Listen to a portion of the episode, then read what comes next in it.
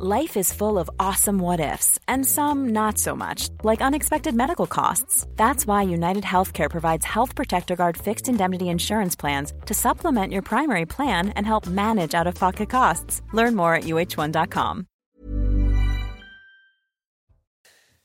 Bonsoir à tous, très heureux de démarrer euh, cette semaine en votre compagnie. Soir info de 22h à minuit en direct sur CNews, plus d'infos, d'analyses, de décryptage tout au long de la soirée avec Jean-Christophe Couvi qui est avec nous euh, ce soir, secrétaire national unité SGP euh, Police. On reviendra sur l'actualité sécuritaire, si je puis dire, parce qu'elle est dense aujourd'hui. Il y a beaucoup de choses à, voir et on en parlera ensemble dans, quelques instants. Tatiana Renard-Barzac est parmi nous également, journaliste politique. Bonsoir, Tatiana. Les journalistes CNews sont de la partie comme chaque soir. Amaury Bucco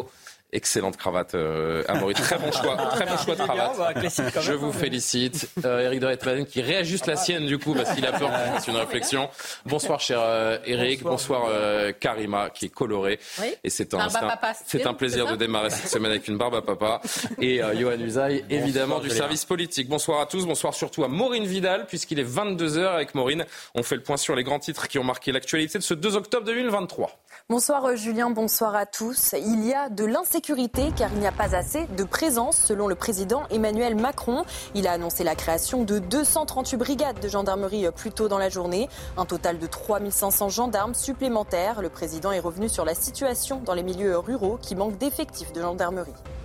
Deux détenus âgés de 17 ans ont été arrêtés en Belgique et placés en garde à vue après s'être évadés du centre de détention pour mineurs de Kiev-Rechin dans le Nord. L'un en détention provisoire pour viol et le second pour meurtre. Ils se sont échappés la nuit dernière en sciant les barreaux de leur cellule. Le parquet qui suivait leur dossier avait déclaré qu'ils encouraient 10 ans d'emprisonnement et 150 000 euros d'amende. Dans la disparition de Lina dans le Bas-Rhin, le parquet de Strasbourg a annoncé s'attendre à des investigations de longue haleine et qu'aucune piste n'était à ce stade écartée ni privilégiée. Une information judiciaire pour enlèvement et séquestration de plus de 7 jours a été ouverte. L'inquiétude perdure dans le village de Saint-Blaise-la-Roche où Lina a disparu il y a 10 jours.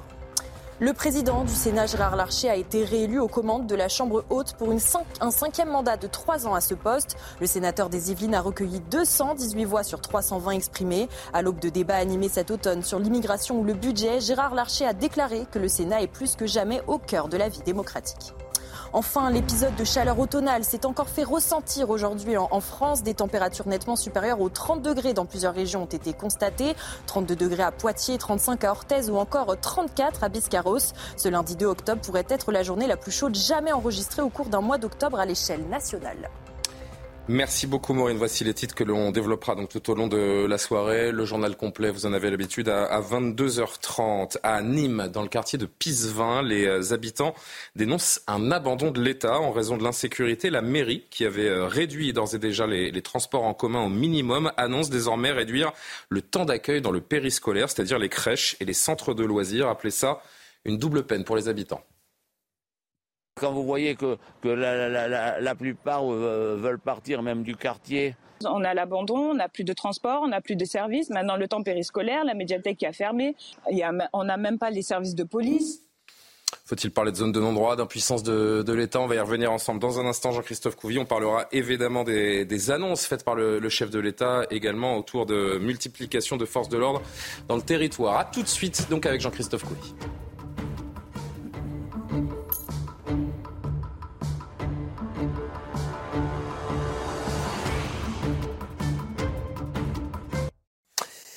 De retour sur le plateau de Soir Info, merci de nous rejoindre en direct sur CNews. Il est 22h09. C'est ce que l'on peut appeler la double peine. À cause de l'insécurité, à cause des trafics de drogue, les services publics sont en retrait dans le quartier Pissevin de Nîmes. La mairie a décidé de réduire la durée d'accueil des jeunes enfants pour préserver ses personnels aux dépens des habitants qui dénoncent tout simplement un abandon. Regardez ce sujet de Soumeya Lahalou et on en parle donc avec Jean-Christophe Couvi. C'est un nouveau recul du service public dans le quartier de Pissevin à Nîmes. Dès aujourd'hui, le créneau d'accueil d'enfants gardés en crèche, en périscolaire ou en centre de loisirs est réduit d'une heure au total. Écœuré, énervé. Euh, je connais des parents qui travaillent dans le quartier et qui ont besoin de cet accueil euh, périscolaire le matin et le soir aussi. Et c'est compliqué pour elles, quoi. C'est difficile. Cette mesure de protection permet notamment aux employés du public d'arriver plus tôt chez eux. Car depuis le mois d'août, après les tirs meurtriers, les bus ne desservent plus le quartier. Pour certains habitants, ces décisions sont un aveu de faiblesse. ce que réfute Franck Proust, le président de Nîmes Métropole. Il n'y a ni abandon euh, ni soumission. Euh, il y a une problématique qui est difficile à, résoudre. Il faudra certainement beaucoup de temps pour remettre un, peu d'ordre. Ce qu'on peut faire aujourd'hui, c'est un dialogue constant. On ne résoudra pas tout par la, multiplication des forces de l'ordre. Un constat qu'Alain Lorjas, président du comité de quartier de Pissevin, ne partage pas. Nous, on est pour la présence euh, de la police de proximité. Parce que finalement, quand la police arrive sur un quartier, c'est des opérations coup de poing. Ils n'ont aucun contact. Il faut qu'ils aient un contact avec la population. Depuis le mois de juin, une quarantaine de policiers de la CRS 8 et une trentaine de policiers sont déployés pour le retour à l'ordre. Voilà pour ce sujet. Jean-Christophe Couvi, donc rebonsoir. Merci euh, d'être avec nous, secrétaire national, je le rappelle, unité SGP Police. Cette situation, euh, Jean-Christophe Couvi, c'est le symbole du recul, de l'impuissance de l'État. Franchement, j'ai envie de dire, regarder ce sujet, se dire que ça se passe comme ça en France en 2023, c'est un peu la honte. J'allais dire triste France en fait. Hein. Euh, c'est vrai que quand on est policier, qu'on voit le terrain comme ça, qui a été abandonné depuis des années, alors non pas du fait des policiers, parce qu'effectivement on se déplace, quand on est appelé, on y va, mais on voit bien, euh, on voit bien qu'il y a, carrément, il un vide qui a été laissé, le vide aussi de toute une fonction publique. Euh, c'est justement, c'est des, endroits qui demandent encore plus de présence, j'allais dire plus d'efforts de l'État et des collectivités pour être au contact de, ces personnes et pas les laisser sur le bord de la route. Or, en fait, qu'est-ce qu'on voit? Ben, On voit justement que on est obligé, même pour protéger les fonctionnaires, ben, carrément de, de, leur, de les faire partir, les faire sortir plus tôt. Voilà où on en est. Et du coup, effectivement, la double peine pour ces habitants, oui, double peine parce que, un, ils sont sous le joug des, euh, des dealers. Et carrément, l'État baisse les bras, puisque l'État admet euh, qu'ils sont sous le joug, puisqu'il retire les, la fonction publique, et même si c'est les collectivités. Mais, je veux dire, non, mais là, on parlait des services de bus il y a quelques jours, qui ont été réduits en minimum, parce que, après, on peut entendre hein, ces chauffeurs de bus qui n'ont pas envie de rentrer dans certains quartiers parce qu'ils sont en danger. Là, aujourd'hui, on, on parle de l'accueil périscolaire. J'ai envie de dire, c'est ce qui change la vie de, nos enfants, c'est ce qui change la vie de, parents qui sont euh, parfois qui n'ont pas d'autre choix que d'emmener leurs enfants très tôt ou venir les récupérer euh, très tard. Tout ça recule face au trafic. Face au trafic, c'est quoi la prochaine étape? Mais en fait, ce qu'il faut comprendre, c'est, on l'a vu dans les émeutes, c'est que euh, justement tous les tous les lieux de savoir entre guillemets ont été brûlés, ont été pris pour cible. Et c'était pas pour rien. Et je l'ai toujours dit depuis le départ. J'ai attention, c'est parce qu'en fait, on veut éviter un désenclavement de certains quartiers. Les dealers ont besoin euh, effectivement euh, d'avoir une armée. Ils ont besoin d'avoir des clients.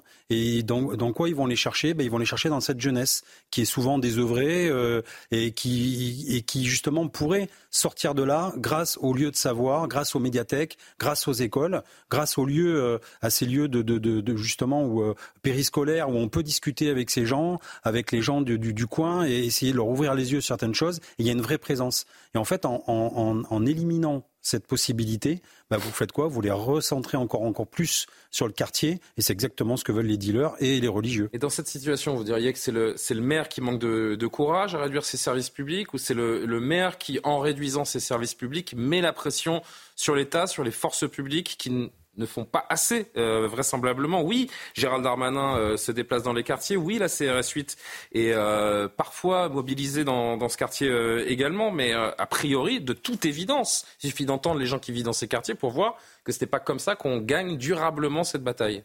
Non, la CRS 8, en fait, c'est une unité qui a été constituée pour travailler en haute intensité en fait. C'est-à-dire c'est vraiment quand tout va mal, effectivement, en rigolant, je dis c'est l'agence touriste, c'est un peu ça, mm. on les envoie, on, on, on, ramène la paix, mais après derrière c'est du travail. Euh, ça, ça fait des images de communication. Oui, bah mais derrière les habitants restent dans la. Pardon, ben, je ne sais pas quel autre mot utiliser, le mur de réalité, que je ne prononcerai pas. Le mur de réalité, c'est ça en fait. C'est-à-dire que derrière, on leur dit, ok, on va peut-être ramener le calme sur un jour, deux jours, trois jours, sauf qu'après vous êtes tout seul. Voilà. Donc c'est ce que je veux dire, c'est que c'est encore une fois quand je dis l'État, c'est l'État en général, c'est-à-dire qu'effectivement il y a la collectivité plus l'État, c'est-à-dire la République qui déserte et en fait, on voit les années, euh, on a eu la RGPP, euh, on a eu la MAP euh, de François Hollande, la RGPP de Sarkozy. On voit bien qu'on a taillé dans les effectifs de la fonction publique. À l'époque, toutes les confédérations syndicales le disaient. Attention, on fait des bêtises, vous faites n'importe quoi. On peut pas faire, j'allais dire, le, le, le, on peut, on peut pas gagner de l'argent sur la fonction publique parce que c'est un service public. Et ce service public-là, aujourd'hui, on le paye. On le paye pourquoi? Parce qu'il ben, y en a beaucoup moins de fonctionnaires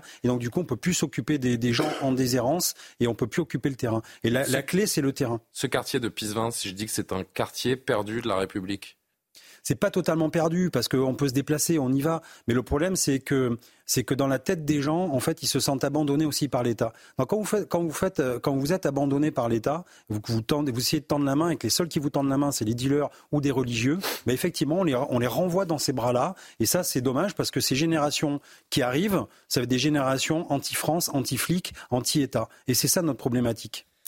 Tatiana, vous voulez dire un mot non, mais c'est terrible parce que ce que j'entends là, c'est c'est vrai que d'abord, on voit que c'est la pauvreté sur la pauvreté, c'est la précarité sur la précarité. C'est pour ça que je parlais de double peine. Le trafic dans des villes moyennes, c'est ce qu'on voit émerger depuis quelques mois, quelques années, sur fond de pauvreté, parce que c'est ça aussi euh, la réalité.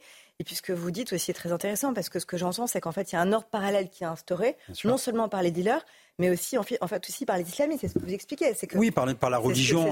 C'est ce, que vous expliquez aussi. Ben en fait, on se rattrape à ce qu'on peut. Et quand on a besoin de, de, règles de vie, on a besoin de, on a besoin d'aide et d'une ligne rouge, j'allais dire quelque part, et d'une ligne conductrice, on se rapproche, on se raccroche à tout ce qu'on peut. Euh, juste le taux de pauvreté de Nîmes, c'est 29% de la population. Voilà. Imaginez, vous avez un, un, tiers. un Nîmois, voilà, un Nîmois sur trois qui est considéré comme pauvre, et souvent on les trouve dans ces quartiers-là.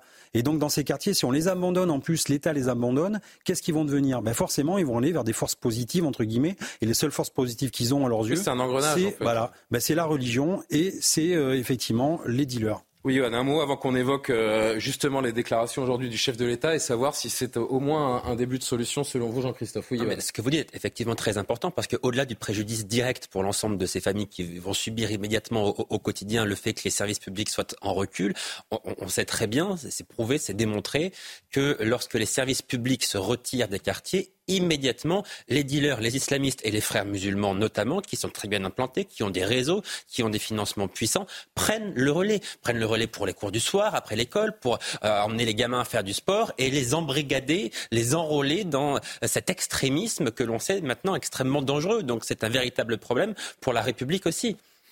Le président de la République était en déplacement à, Tonins, dans le Lot-et-Garonne, euh, aujourd'hui. Il a dévoilé la carte de 238, hein, si ma mémoire, 238 brigades de, gendarmerie euh, qui sont sur un, sur un maillage territorial qui a été, euh, qui a été dévoilé. il l'a admis, hein, Emmanuel Macron, et on va l'entendre. J'entendrai évidemment votre réaction. On a un problème de sécurité partout en France. Le chef de l'État le rappelle. Durant les 20 dernières années, on a fermé plusieurs centaines de brigades. Qu'est-ce qui, s'est passé? Beaucoup de nos compatriotes qui vivent dans les petits villages et ailleurs disent on voit plus de, on voit plus nos gendarmes. Et on a ce sentiment d'insécurité. Oui, parfois pas qu'un sentiment. Il y a de l'insécurité parce qu'il n'y a pas assez de présence. Ça veut dire qu'aujourd'hui on a un problème de sécurité en France, en milieu rural? Mais nous avons un problème de sécurité partout dès qu'il n'y a pas de présence. C'est pour ça qu'il fallait en remettre. Enfin, euh, on arrête d'utiliser le mot euh, sentiment avant insécurité dans notre pays et ça passe par la bouche du chef de l'État aujourd'hui. exactement euh, la réflexion que je me faisais en, écoutant. Je me dis tiens, il n'y a pas longtemps, un garde des sceaux avait dit non non, mais arrêtez, c'est un sentiment d'insécurité.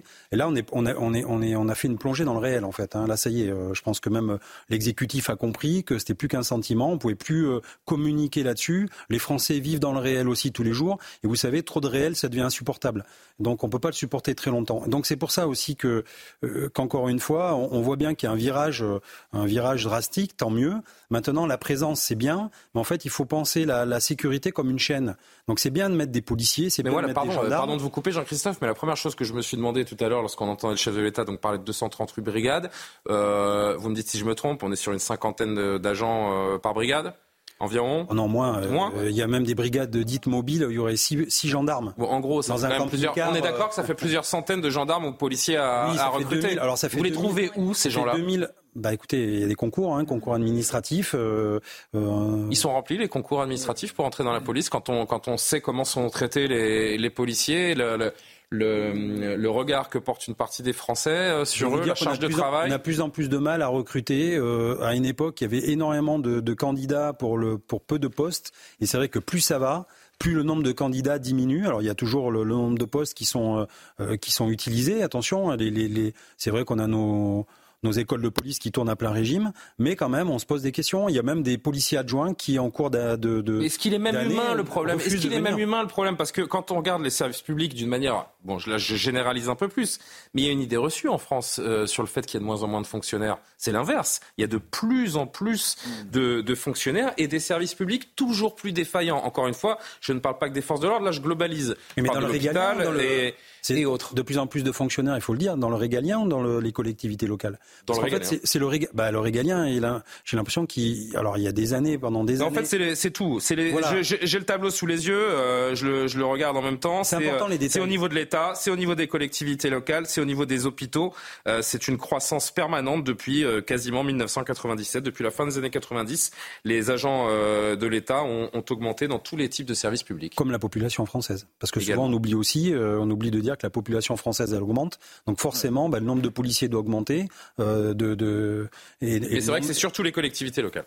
Mais oui, bah parce qu'en fait, il, faut, il faut reprendre la, la, genèse. La genèse, c'est le euh, désengagement de l'État, un fonctionnaire sur deux qui n'est pas remplacé, les années Sarkozy, les années euh, Hollande. Et donc, il a fallu derrière, ben, euh, effectivement, compenser cette perte par des, des, fonctionnaires en collectivité territoriale et locale. Parce que forcément, vous avez besoin aussi de, du même niveau, entre guillemets, j'allais dire, de, fonction, de service public. Et donc, on a, on a envoyé tous les, le, j'allais dire, le, le, les, ce qu'on avait, enfin la mission régalienne, on l'a envoyé effectivement sur les collectivités, les collectivités territoriales, les mairies, les, les, régions, les départements. Un petit mot avant, une dernière question pour Jean-Christophe. Euh, Tatiana, vous vouliez réagir, doubler les forces de l'ordre sur le territoire en 10 ans? Bah, on va trouver les effectifs et c'est la solution d'ici la fin du, du, du, quinquennat. Le problème, il est double, parce que la Cour des comptes a fait un rapport cette année qui montre deux choses. D'une part, que ça va être très compliqué d'arriver justement à atteindre cet objectif parce qu'il y a une telle pression sur les écoles de formation. Hum qu'on va devoir du coup euh, recruter au rabais, si je veux dire. Ça veut dire euh, aller euh, chercher des recrutements qui vont être de moins bonne qualité, premièrement. Et deuxièmement, parce qu'il y a un départ massif, non seulement chez les gendarmes, mais aussi chez la police. Pour plusieurs raisons, notamment parce qu'il y a une concurrence de la police municipale pour les policiers et parce qu'il y a aussi des départs à la traite qui n'ont pas été anticipés. Et enfin, dernière chose, parce qu'il y a tout simplement un problème de jeunes qui partent en fait au cours de formation parce qu'ils trouvent qu'ils sont mal payés ou en tout cas qu'ils n'ont pas les moyens qu'on veut leur donner. Donc ça pose quand même une vraie question. C'est-à-dire que 8500 d'ici la fin du quinquennat, est-ce que c'est tenable avec la pression là que la Cour des comptes bah, met C'était une promesse de campagne. Hein. Bah oui, mais on est d'accord. C'est une promesse de campagne que c'est réalisable, Julien. Oui, non, mais je veux dire, il n'y avait pas d'autre choix que, que de l'annoncer oui, après, façon après, évidemment. Pardon, mais je, pense que si, euh, si on veut pallier le problème de, de la suppression de la police de proximité avec des gendarmes, c'est aussi un problème. C'est-à-dire pourquoi est-ce qu'on a supprimé la police de proximité pour refaire la même chose en réalité quelques années après, même si ce n'est pas du fait d'Emmanuel Macron. Parce qu'on a détricoté, on cherche à le, à le retricoter. c'est fait l'histoire de notre pays. C'est comme la mode. Hein, c'est comme la mode. Comme la mode Sauf que c'est moins, c'est moins rigolo et c'est, ça a plus d'impact que, que la mode. Que ça Il nous reste 30 secondes. Je voulais juste vous poser une dernière question. Vous savez qu'il y a deux jeunes de 17 ans qui s'étaient évadés d'un établissement euh, pénitentiaire pour mineurs qui ont été, alors je dis qui c'était puisqu'ils ont été arrêtés euh, en Belgique quelques heures après. Question, je vais vous, je, vais, je vous la pose sur le ton de la boutade, mais, mais c'est, plus, c'est beaucoup plus sérieux que ce qu'on pourrait imaginer. Ils, sont, ils ont scié les barreaux de leur prison. Hmm. La dernière fois que j'ai entendu ça, c'était, enfin, j'ai lu ça dans Lucky Luke et les Dalton. On scie les barreaux des prisons en France pour s'évader bah écoutez, il faut croire que ça existe. Alors euh, après, il va y avoir une enquête. Euh, soit effectivement, il y a une complicité en interne. Euh, déjà, il y a une voiture qui les attendait, donc je pense que c'était quand même coordonné.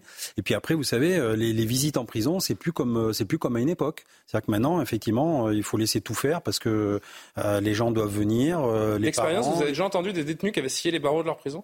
Bah, c'est arrivé. Euh, il y a même des hélicoptères qui sont venus euh, pour récupérer des prisonniers. vous voyez, euh, hum. avec des lance-roquettes, etc. Non, mais c'est plus, moi, c'est l'image de la lime. oui, oui, voyez, la scie à métaux, les gars en train de, de scier leurs barreaux. Et voilà, mais après, ils ont réussi à faire rentrer des scies. Ils ont vu qu'il y avait peut-être des défauts de sécurité. Et encore une fois, on en vient au, à la sécurité. C'est-à-dire qu'il faut pas jeter l'opprobre non plus sur, sur les, les, les, collègues, j'allais dire, surveillants. Parce non, non, mais d'autant qu'ils ont été rattrapés dans la journée. Et puis, ils sont peut-être pas non plus en nombre suffisant pour avoir un niveau de sécurité qui devrait être. Et c'est pas la première fois qu'on revient également sur eh le niveau de sécurité des, des caméras dans, nos, hein. dans nos maisons d'arrêt et dans nos, dans nos prisons. Merci beaucoup, Jean-Christophe euh, Couvier. On marque notre dernière pause de la soirée. On se retrouve avec toute l'équipe et avec Jean-Sébastien Ferjot qui va succéder. On verra s'il est à la hauteur. Et, euh, Il est grand déjà, donc. Euh, on marque une dernière pause et on se retrouve donc jusqu'à minuit sans pub. À tout de suite. 22h30, merci de nous rejoindre euh, en direct sur CNews. La suite de Soir Info, c'est le journal de Maureen Vidal.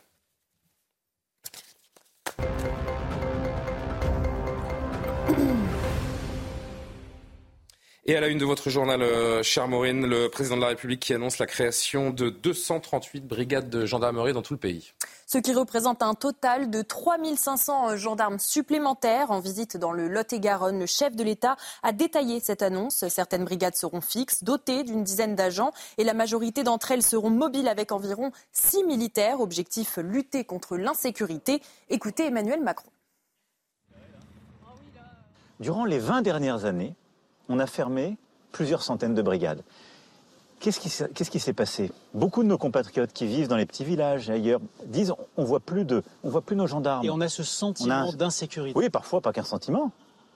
Il y a de l'insécurité parce qu'il n'y a pas assez de présence. Ça veut dire qu'aujourd'hui, on a un problème de sécurité en France, en milieu rural? Mais nous avons un problème de sécurité partout. Dès qu'il n'y a pas de présence, c'est pour ça qu'il fallait en remettre.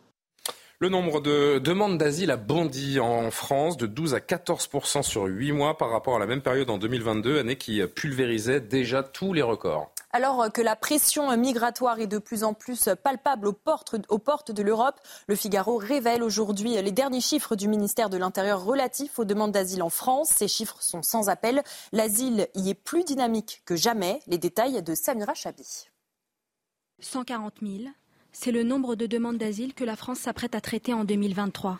Sur les huit premiers mois de l'année, ce sont 93 000 dossiers d'asile qui ont été déposés, soit 10 000 de plus qu'en 2022 à la même période. Parmi ces 93 000 personnes ayant demandé une protection en France, on dénombre plus de 22 000 mineurs accompagnés et un millier de mineurs non accompagnés. L'Afghanistan demeure le premier pays de provenance des candidats à l'asile, avec près de 12 000 premières demandes. C'est près de 15 du total des demandeurs enregistrés cette année. Malgré le discours offensif de l'exécutif sur l'immigration, la France semble garder son pouvoir d'attraction, un constat qui ne se dément pas dans les territoires d'outre-mer. La Guyane absorbe à elle seule plus de la moitié des demandes ultramarines. Cette explosion des requêtes risque de gripper encore la machine de l'asile, alors que le délai moyen d'instruction d'un cas s'établit toujours à 124 jours. Jean-Sébastien Ferjou, peut-être un, premier mot, la preuve par les chiffres que l'asile est devenu une filière d'immigration euh, dévoyée il faut distinguer, puisqu'on voit que les Afghans euh, ont quand même de vraies raisons euh, potentiel au moins euh, de demander l'asile. Mais si on regarde, je sais pas si on a le tableau des autres nationalités, des autres provenances, on est beaucoup moins dans des pays en guerre euh, pour le coup. Non, bien sûr, mais cela dit, même si on se concentrait sur les critères officiels du droit d'asile selon la, la, Convention de Genève, il y a peut-être euh, un tiers de la population de la planète qui pourrait y prétendre, parce que de facto, à partir du moment où vous intégrez un certain nombre de critères, ça n'est pas que, et ça, ça n'est d'ailleurs pas moins grave, mais ça n'est pas que la répression politique, ça peut l'être sur des problèmes de genre, ça peut l'être sur un tout un tas de sujets religieux, etc. Hmm. Et globalement, est-ce que nous sommes prêts à faire face à ça dans la mesure où justement, avant, la différence, c'est qu'il y avait des tas de gens certainement qui auraient pu prétendre aussi au droit d'asile et qui ne le faisaient pas. Là maintenant, ils le font parce qu'ils ont compris aussi que l'Europe était dans un entre-deux et que nous n'avons pas véritablement décidé si oui ou non la porte, euh, la porte était ouverte et qu'il y avait de facto une forme de confusion et comme vous le disiez, un détournement de, de cette procédure. On voit ces chiffres qui sont exponentiels Tatiana, la France peut-elle accorder euh, l'hospitalité à tous ceux qui cherchent une vie meilleure? Emmanuel Macron a dit cette phrase, cette fameuse phrase de regard, on ne peut pas accueillir toute la misère du monde. Donc euh, c'était assez clair. Le, souhait de fermeté exprimé par les Français est repris en considération par Emmanuel Macron, euh, avec ce débat qui va être très virulent entre les différents partis, parce qu'il y a quand même différentes visions. Hein. On, le dit, les LR. Et vous pensez qu'il faut changer de récit pour dissuader les arrivants? Si vous voulez, ce que je vois, c'est que de toute façon, il va falloir qu'on prenne des décisions parce que quand on voit ce qui se passe à Lampedusa, on ne pourra pas euh, en permanence fermer les yeux et considérer que la France ne peut pas accueillir euh, les demandeurs d'asile qui arrivent en Italie, malheureusement pour les Italiens. Mais la France le peut-elle, Tatiana? Non, je ne dis pas qu'elle le peut. Je dis qu'il faut qu'il y ait une réforme du droit d'asile euh, qui soit faite de façon européenne, qu'il faut qu'il y ait des mesures en effet plus drastiques sur l'accélération d'abord des demandes, enfin de, de, de l'acceptation ou pas, ou du, du refus de demande d'asile, premièrement, et deuxièmement, l'accélération aussi des expulsions en cas de refus de ces demandes d'asile. Ça, c'est la première chose. Cela dit, j'observe aussi que certains pays, comme notamment l'Italie, Giorgia Meloni a fait cette, a fait cette proposition absolument abracadabrantesque, me semble-t-il, qui est de considérer que les demandeurs d'asile déboutés vont devoir payer, euh, faire une caution bancaire pour payer leur logement euh, le temps en fait que leur, leur, que leur demande soit instruite. Ou l'Autriche, par exemple, qui veut que les demandeurs d'asile fassent des travaux d'intérêt généraux. Moi, je pense quand même qu'il ne faut pas qu'on en arrive là, mais je pense qu'il faut qu'on arrête cette confusion entre non, mais la, confusion, elle est, elle est faite euh, malheureusement avec ces, afflux entre ceux qui sont dans leur bon droit, en effet, bah, en effet, il y en a et ceux qui sont là illégalement, qui sont, me semble-t-il, dans leur bon droit a priori, quand d'autres, en effet, n'ont pas, n'ont pas à rester dans des pays. Euh, mais la, vraie question, dernier mot, il faut qu'on avance. Et d'ailleurs, la phrase de Michel Rocard, elle commençait, je vous le rappelais la semaine dernière, par le fait de dire avec le modèle social qu'elle a, la France ne peut pas accueillir toute la misère euh, du monde, mais elle doit en prendre sa juste part. Et c'est très important avec le modèle social qu'elle a. Donc de toute façon, il faudra trancher. Nous ne pourrons pas avoir l'État-providence à périmètre égal et les flux migratoires que nous connaissons, que ce soit euh, par les filières d'asile ou que ce soit par les filières euh, d'immigration économique. La suite de ce journal, dans l'enquête sur la disparition de Lina, le parquet de Strasbourg a annoncé s'attendre à des investigations de longue haleine. Le parquet a ajouté euh, qu'aucune piste n'était à ce stade écartée ni privilégiée. Une information judiciaire pour enlèvement et séquestration de plus de sept jours a été ouverte. L'inquiétude perdure dans le village de Saint-Blaise-la-Roche où Lina a disparu il y a dix jours. Après des fouilles de véhicules, des battues et des recherches sans relâche, un nouveau témoignage interpelle. Écoutez. Et je l'ai bien reconnue, elle m'a reconnu, elle m'a fait un coucou en passant, donc euh, je peux je peux pas nier. Hein. C'est là que j'ai dit, attends, au début j'ai cherché, j'ai dit, tiens, elle a grandi. Et donc, euh, effectivement, c'était bien elle. Et puis, moi, qui l'ai vu passer ici, dans les, environs de Midi. Est-ce qu'elle venait de la route de Sossu? Est-ce qu'il venait de l'autre côté? Ça, je n'ai pas vu. À Kiev-Rechin, dans le nord, deux détenus de 17 ans ont pris la fuite, ont été retrouvés arrêtés en Belgique aujourd'hui. Ils ont été euh, placés en garde à vue. Ils se sont évadés de l'établissement euh, pénitentiaire pour mineurs en sciant les barreaux euh, de leur cellule. L'un étant en détention provisoire pour viol et le second pour meurtre. Les deux jeunes hommes se sont évadés ont été donc retrouvés en Belgique par les forces de l'ordre. Le parquet qui suivait leur dossier avait ouvert une enquête de chef d'évasion en bande organisée et avait déclaré qu'ils encouraient 10 ans d'emprisonnement et 150 000 euros d'amende. On écoute Jérémy Jagnot, secrétaire FO Justice Hauts-de-France on est sur un niveau de sécurité euh, que je qualifierais d'intermédiaire. On est à mi-chemin entre le centre éducatif fermé et euh, un centre pénitentiaire avec un quartier mineur spécifique où là on a un niveau de sécurité quand même au-dessus. Il n'y a pas de mur d'enceinte à, à Le domaine est fermé, mais il n'y a pas de mur d'enceinte. Il n'y a surtout pas de mirador. Donc, euh, donc le plus dur, en fin de compte, est de scier les barreaux et de s'échapper par la fenêtre. Euh, le problème, c'est que euh, ce, cette faille sécuritaire, elle est bien connue de l'administration. On, sait qu'il y a une faiblesse structurelle au niveau de, de Quévrechin. Il y avait des travaux correctifs qui, étaient prévus. Euh, alors ils sont reculés de mois en mois. Vous voyez, ils devaient commencer en septembre. Ils auraient eu lieu en septembre. On serait peut-être pas ensemble aujourd'hui. Et puis cette dernière information, le cash revient. On paye de plus en plus en liquide. C'est ce que révèle une étude du groupement des cartes bancaires. L'utilité serait tout simplement pour mieux gérer ses dépenses qu'avec une carte bleue. Euh, Eric, vous qui avez toujours d'énormes liasses euh, sur vous, comment ça se fait que des billets de 500 euros, je précise, qui sont. Ah oui, vous n'avez que des billets de 500 euros, de 500 francs suisses. Non mais le cash revient, on paye plus en liquide. C'est intéressant hein, comme euh, comme information. C'est euh, c'est ce que révèle une étude donc du groupement des cartes bancaires. Mais ce qui est fantastique, c'est que pendant des années, euh, on disait ah, les banques doivent payer cher parce que ça coûte cher d'entretenir les DAB, vous savez les distributeurs automatiques de billets. Donc petit à petit, elles les ont fermés. Hein. C'est très dur de trouver aujourd'hui des distributeurs dans les dans les régions. Ça dépend où vous êtes, oui, en région certainement petits villages. Il y a même souvent des distributeurs euh, qui sont indépendants, hein, qui sont créés par des boulangers, qui payent par eux-mêmes pour avoir leur distributeur. Et là, j'apprends euh, par Panorabank qu'en fait, aujourd'hui, quand vous retirez de l'argent plus de quatre fois, quand c'est pas dans votre banque, vous payez 8,60 euros. Euh, je sais pas si vous Quelles que soient les sommes retirées C'était 8,60 euros et c'est ah passé à 12,75 euros. Ah bon Oui. Mais je croyais que c'était supprimé, en dehors ça, n'existait plus. en dehors de votre banque. Si vous retirez en dehors de votre banque. Attendez, Eric, il n'y avait pas un accord il y a quelques années entre les banques qui disait que justement, quelle que soit la banque désormais dans laquelle vous retiriez, il n'y a pas de frais? Absolument pas. il y a des frais. Ah, ben, je suis à côté. Donc, euh, alors l'astuce, ah, ben, c'est d'aller vers une banque en ligne, c'est-à-dire des banques où il n'y a pas de réseau, hein, comme, comme Orange Bank, Fortuneo, Boursorama. Là, vous ne payez pas de, retrait puisqu'il n'y a pas de, distributeur.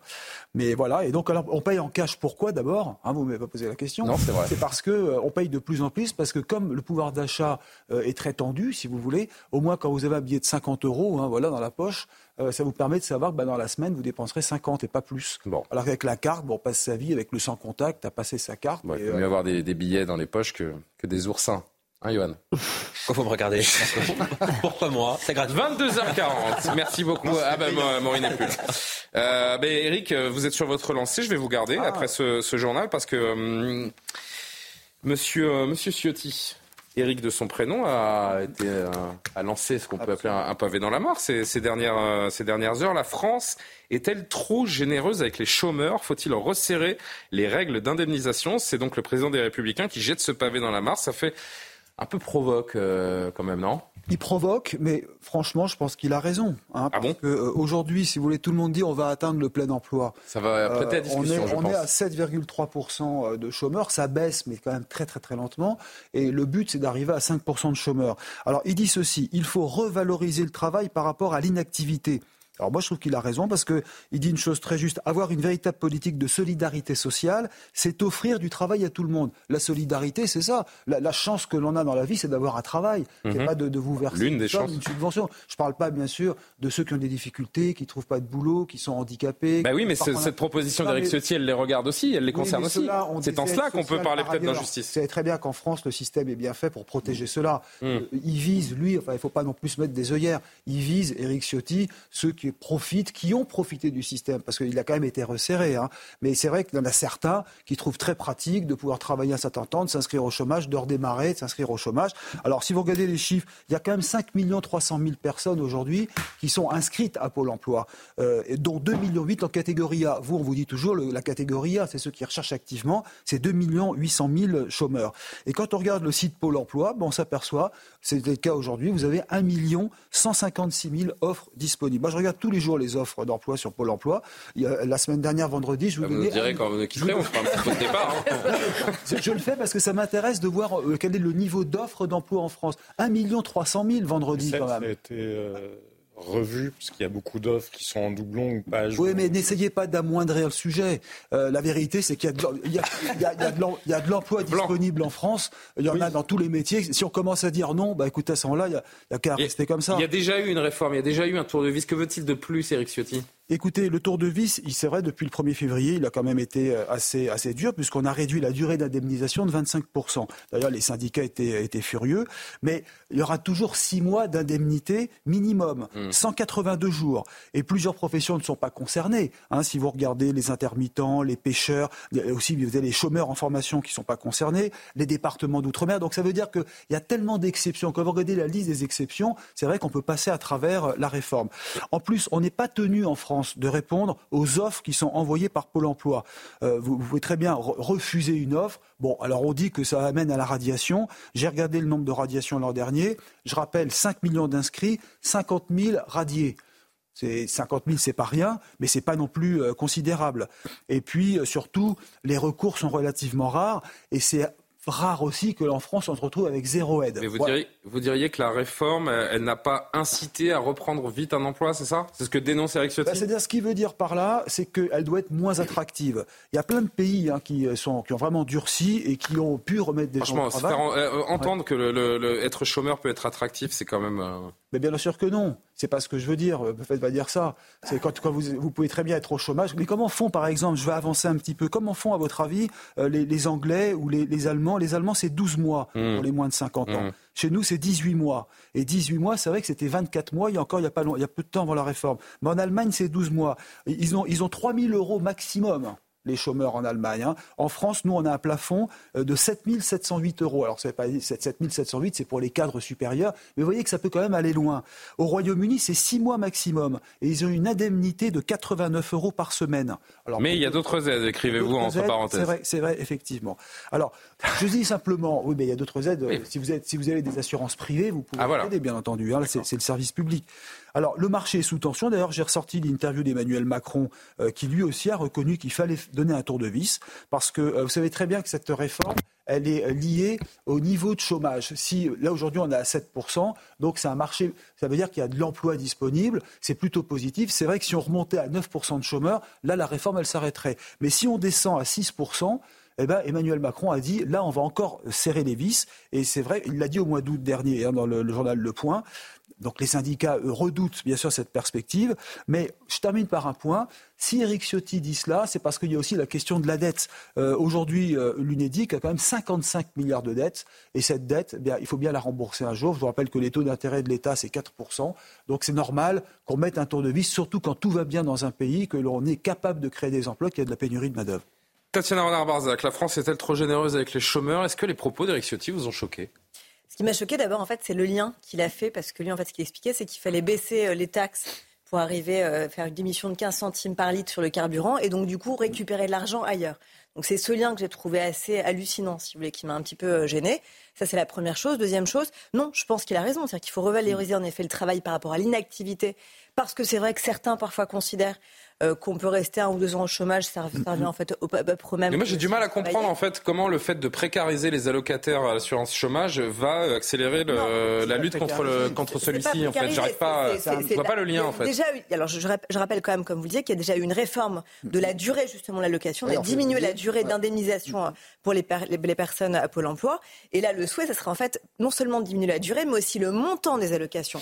Ce que je trouve euh, fort de café quand même, c'est que je pense que d'abord, il faudrait commencer à s'attaquer non seulement à l'augmentation des salaires déjà, pour que les gens aussi euh, aient plus peut-être envie dans certains cas euh, de, faire certains, euh, certains jobs. Deuxièmement, baisser le coût du travail aussi parce que c'est un problème.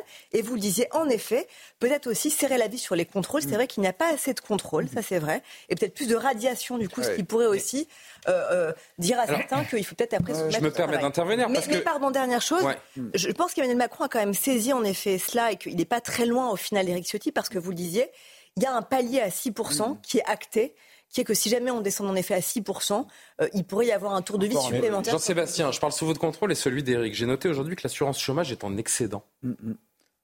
Alors oui, cette année, oui, 4 milliards. Et l'assurance chômage, c'est pas une aide. Hein. Non, non, c'est 4 milliards d'excédents. C'est pas une aide, c'est une assurance. Un chômeur, c'est quelqu'un qui a travaillé. C'est vrai. C'est pas quelqu'un qui, qui, qui, jouit de sa paresse et qui profite du système. C'est quelqu'un qui a travaillé. Ce n'est pas une aide, ce n'est pas une prime à la paresse. C'est une assurance que les chômeurs doivent toucher et peuvent toucher en cas d'inactivité. Je pense à quelqu'un, au senior dont on sait que de retrouver de l'emploi est, est compliqué.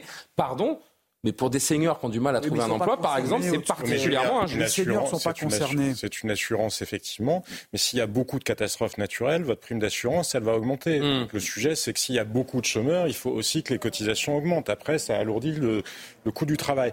Mais moi, je suis pas choqué du tout par la philosophie qu'elle a exprimée là. Effectivement, inciter plus au retour à l'activité ou à l'activité, ça me paraît une très bonne chose. En revanche, quand on regarde les chiffres, je vous le disais tout à l'heure, parce que c'est pas que une boutade malgré tout, il y a un million vous disiez un million deux cent mille plus ou moins offres. Déjà, ce ne sont pas toutes des vraies offres. Il y a eu des études très sérieuses ah bah, qui ont été faites. Il y a des fausses offres sur Pôle Emploi à partir d'un moment. Mais, parce euh, que, mais parce que c'est difficile de mettre les choses à jour en permanence. C'est parce qu'il y a des filières de recrutement qui ne passent pas par Pôle Emploi. Ça dépend des secteurs. Il y a des secteurs qui passent par Pôle Emploi et il y a d'autres secteurs où ça ne passe pas par Pôle Emploi. Hmm. Derrière, il y a tout ce qu'on appelle le chômage euh, naturel. C'est-à-dire si euh, Johan, c'est sa soirée, démissionne demain, il faudra quelques jours avant de retrouver quelqu'un. Pendant ce temps-là, vous avez une offre d'emploi qui n'est pas pourvue. Si démissionne, je le suis. Mais rassurez-vous, ça, ça n'arrivera pas. non, c'est vrai. Non, mais vous voyez ce que je veux dire, c'est-à-dire que de toute façon, en gros, il y a peut-être 500 000 emplois véritablement non pourvus dans le pays. Il y a 2 800 000 personnes en catégorie A. Donc même si vous supprimiez les allocations, de toute façon, vous auriez quand même 2 300 000 personnes qui n'auraient pas d'emploi. Moi, ce que je trouve choquant, c'est qu'on mélange deux logiques. On mélange une logique à l'anglo-saxonne, justement, comme au Canada, par exemple, ou comme au Royaume-Uni, vous le disiez, où effectivement, bah, si vous êtes au chômage, les, les, les indemnités, enfin, vous avez des indemnités qui dure assez peu de temps, sauf que vous retrouvez un travail très vite. Mais on le mélange avec un contexte macroéconomique en fait, il y, a il y a une pression aussi de retrouver euh, ce travail très rapidement. Notre problème à nous, c'est qu'on cumule un système qui est plus brutal, sauf qu'il n'est pas brutal parce que vous retrouvez du travail quasi instantanément au Canada avec un contexte macroéconomique à l'allemande. Donc moi, ce que j'aimerais entendre, c'est un Eric Ciotti qui se préoccupe de, du contexte macroéconomique de la zone euro parce que c'est ça qui fera que les gens trouveront des emplois. Très vite, carrément, ouais. Oui, non, non, euh, on parlait par exemple au Canada pour vous donner euh, un ordre d'idée. Euh, c'est le maximum. En fait, vous pouvez recevoir jusqu'à 55% de votre revenu avec un plafond et ce plafond, c'est à peu près l'équivalent assurable de, de un peu plus de 40 000 euros.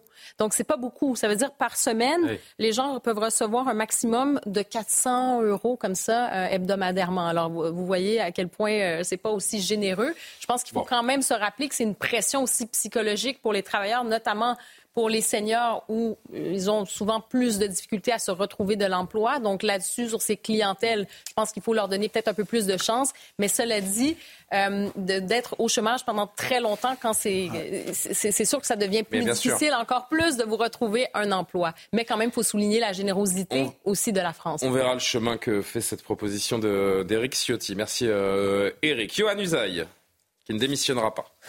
Le campus des, euh, des jeunes républicains. En plus, il a été béni par le pape. Donc, euh, quand vous êtes béni par le pape, je peux vous dire, vous démissionnez pas. Ça vous a marqué, ça. Ça m'a marqué. Et j'en parlerai tous les jours jusqu'à la fin de la saison. Le campus des jeunes républicains, on redevient sérieux, avait lieu euh, hier à Valence dans la Drôme. Laurent Vauquier, on en parle peu. lui-même parle peu.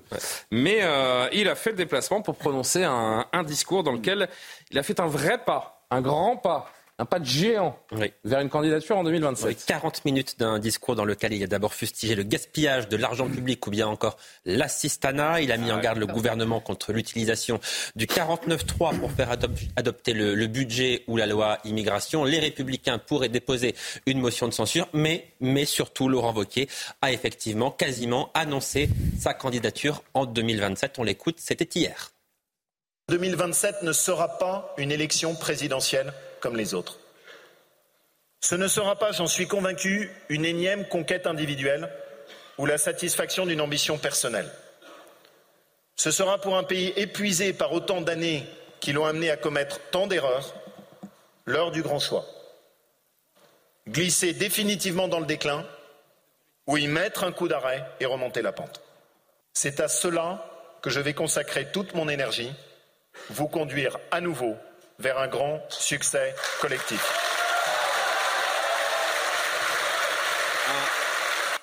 Je suis prêt, dit donc Laurent Vauquier, déjà présenté par Éric Ciotti, le patron des Républicains, comme le candidat naturel de leur famille politique. Laurent Vauquier, très discret sur la scène nationale, qui a donc voulu montrer qu'il fallait toujours compter euh, avec lui. Laurent Vauquier qui tente d'ailleurs déjà d'imprimer sa marque. Il en a marre des normes qui s'accumulent et qui deviennent de plus en plus contraignantes. Ce n'est pas pour rien qu'il a annoncé samedi, donc la veille de son discours, que sa région allait sortir du dispositif zéro artificialisation nette, un dispositif qui vise à stopper la bétonisation des sols en, 2050. Il s'adresse aux habitants des zones rurales, là où le RN fait de très bons scores. Laurent Vauquier souhaite que l'État, je le cite, laisse respirer les Français. Ça rappelle un peu euh, un célèbre président qui avait dit il faut arrêter d'emmerder les Français. Ça rappelle un peu la vieille politique surtout. Euh, vous l'avez évoqué, Johan. Laurent Vauquier a été très discret ces derniers temps sur la scène nationale. On l'a très peu entendu, mais tout cela a été voulu.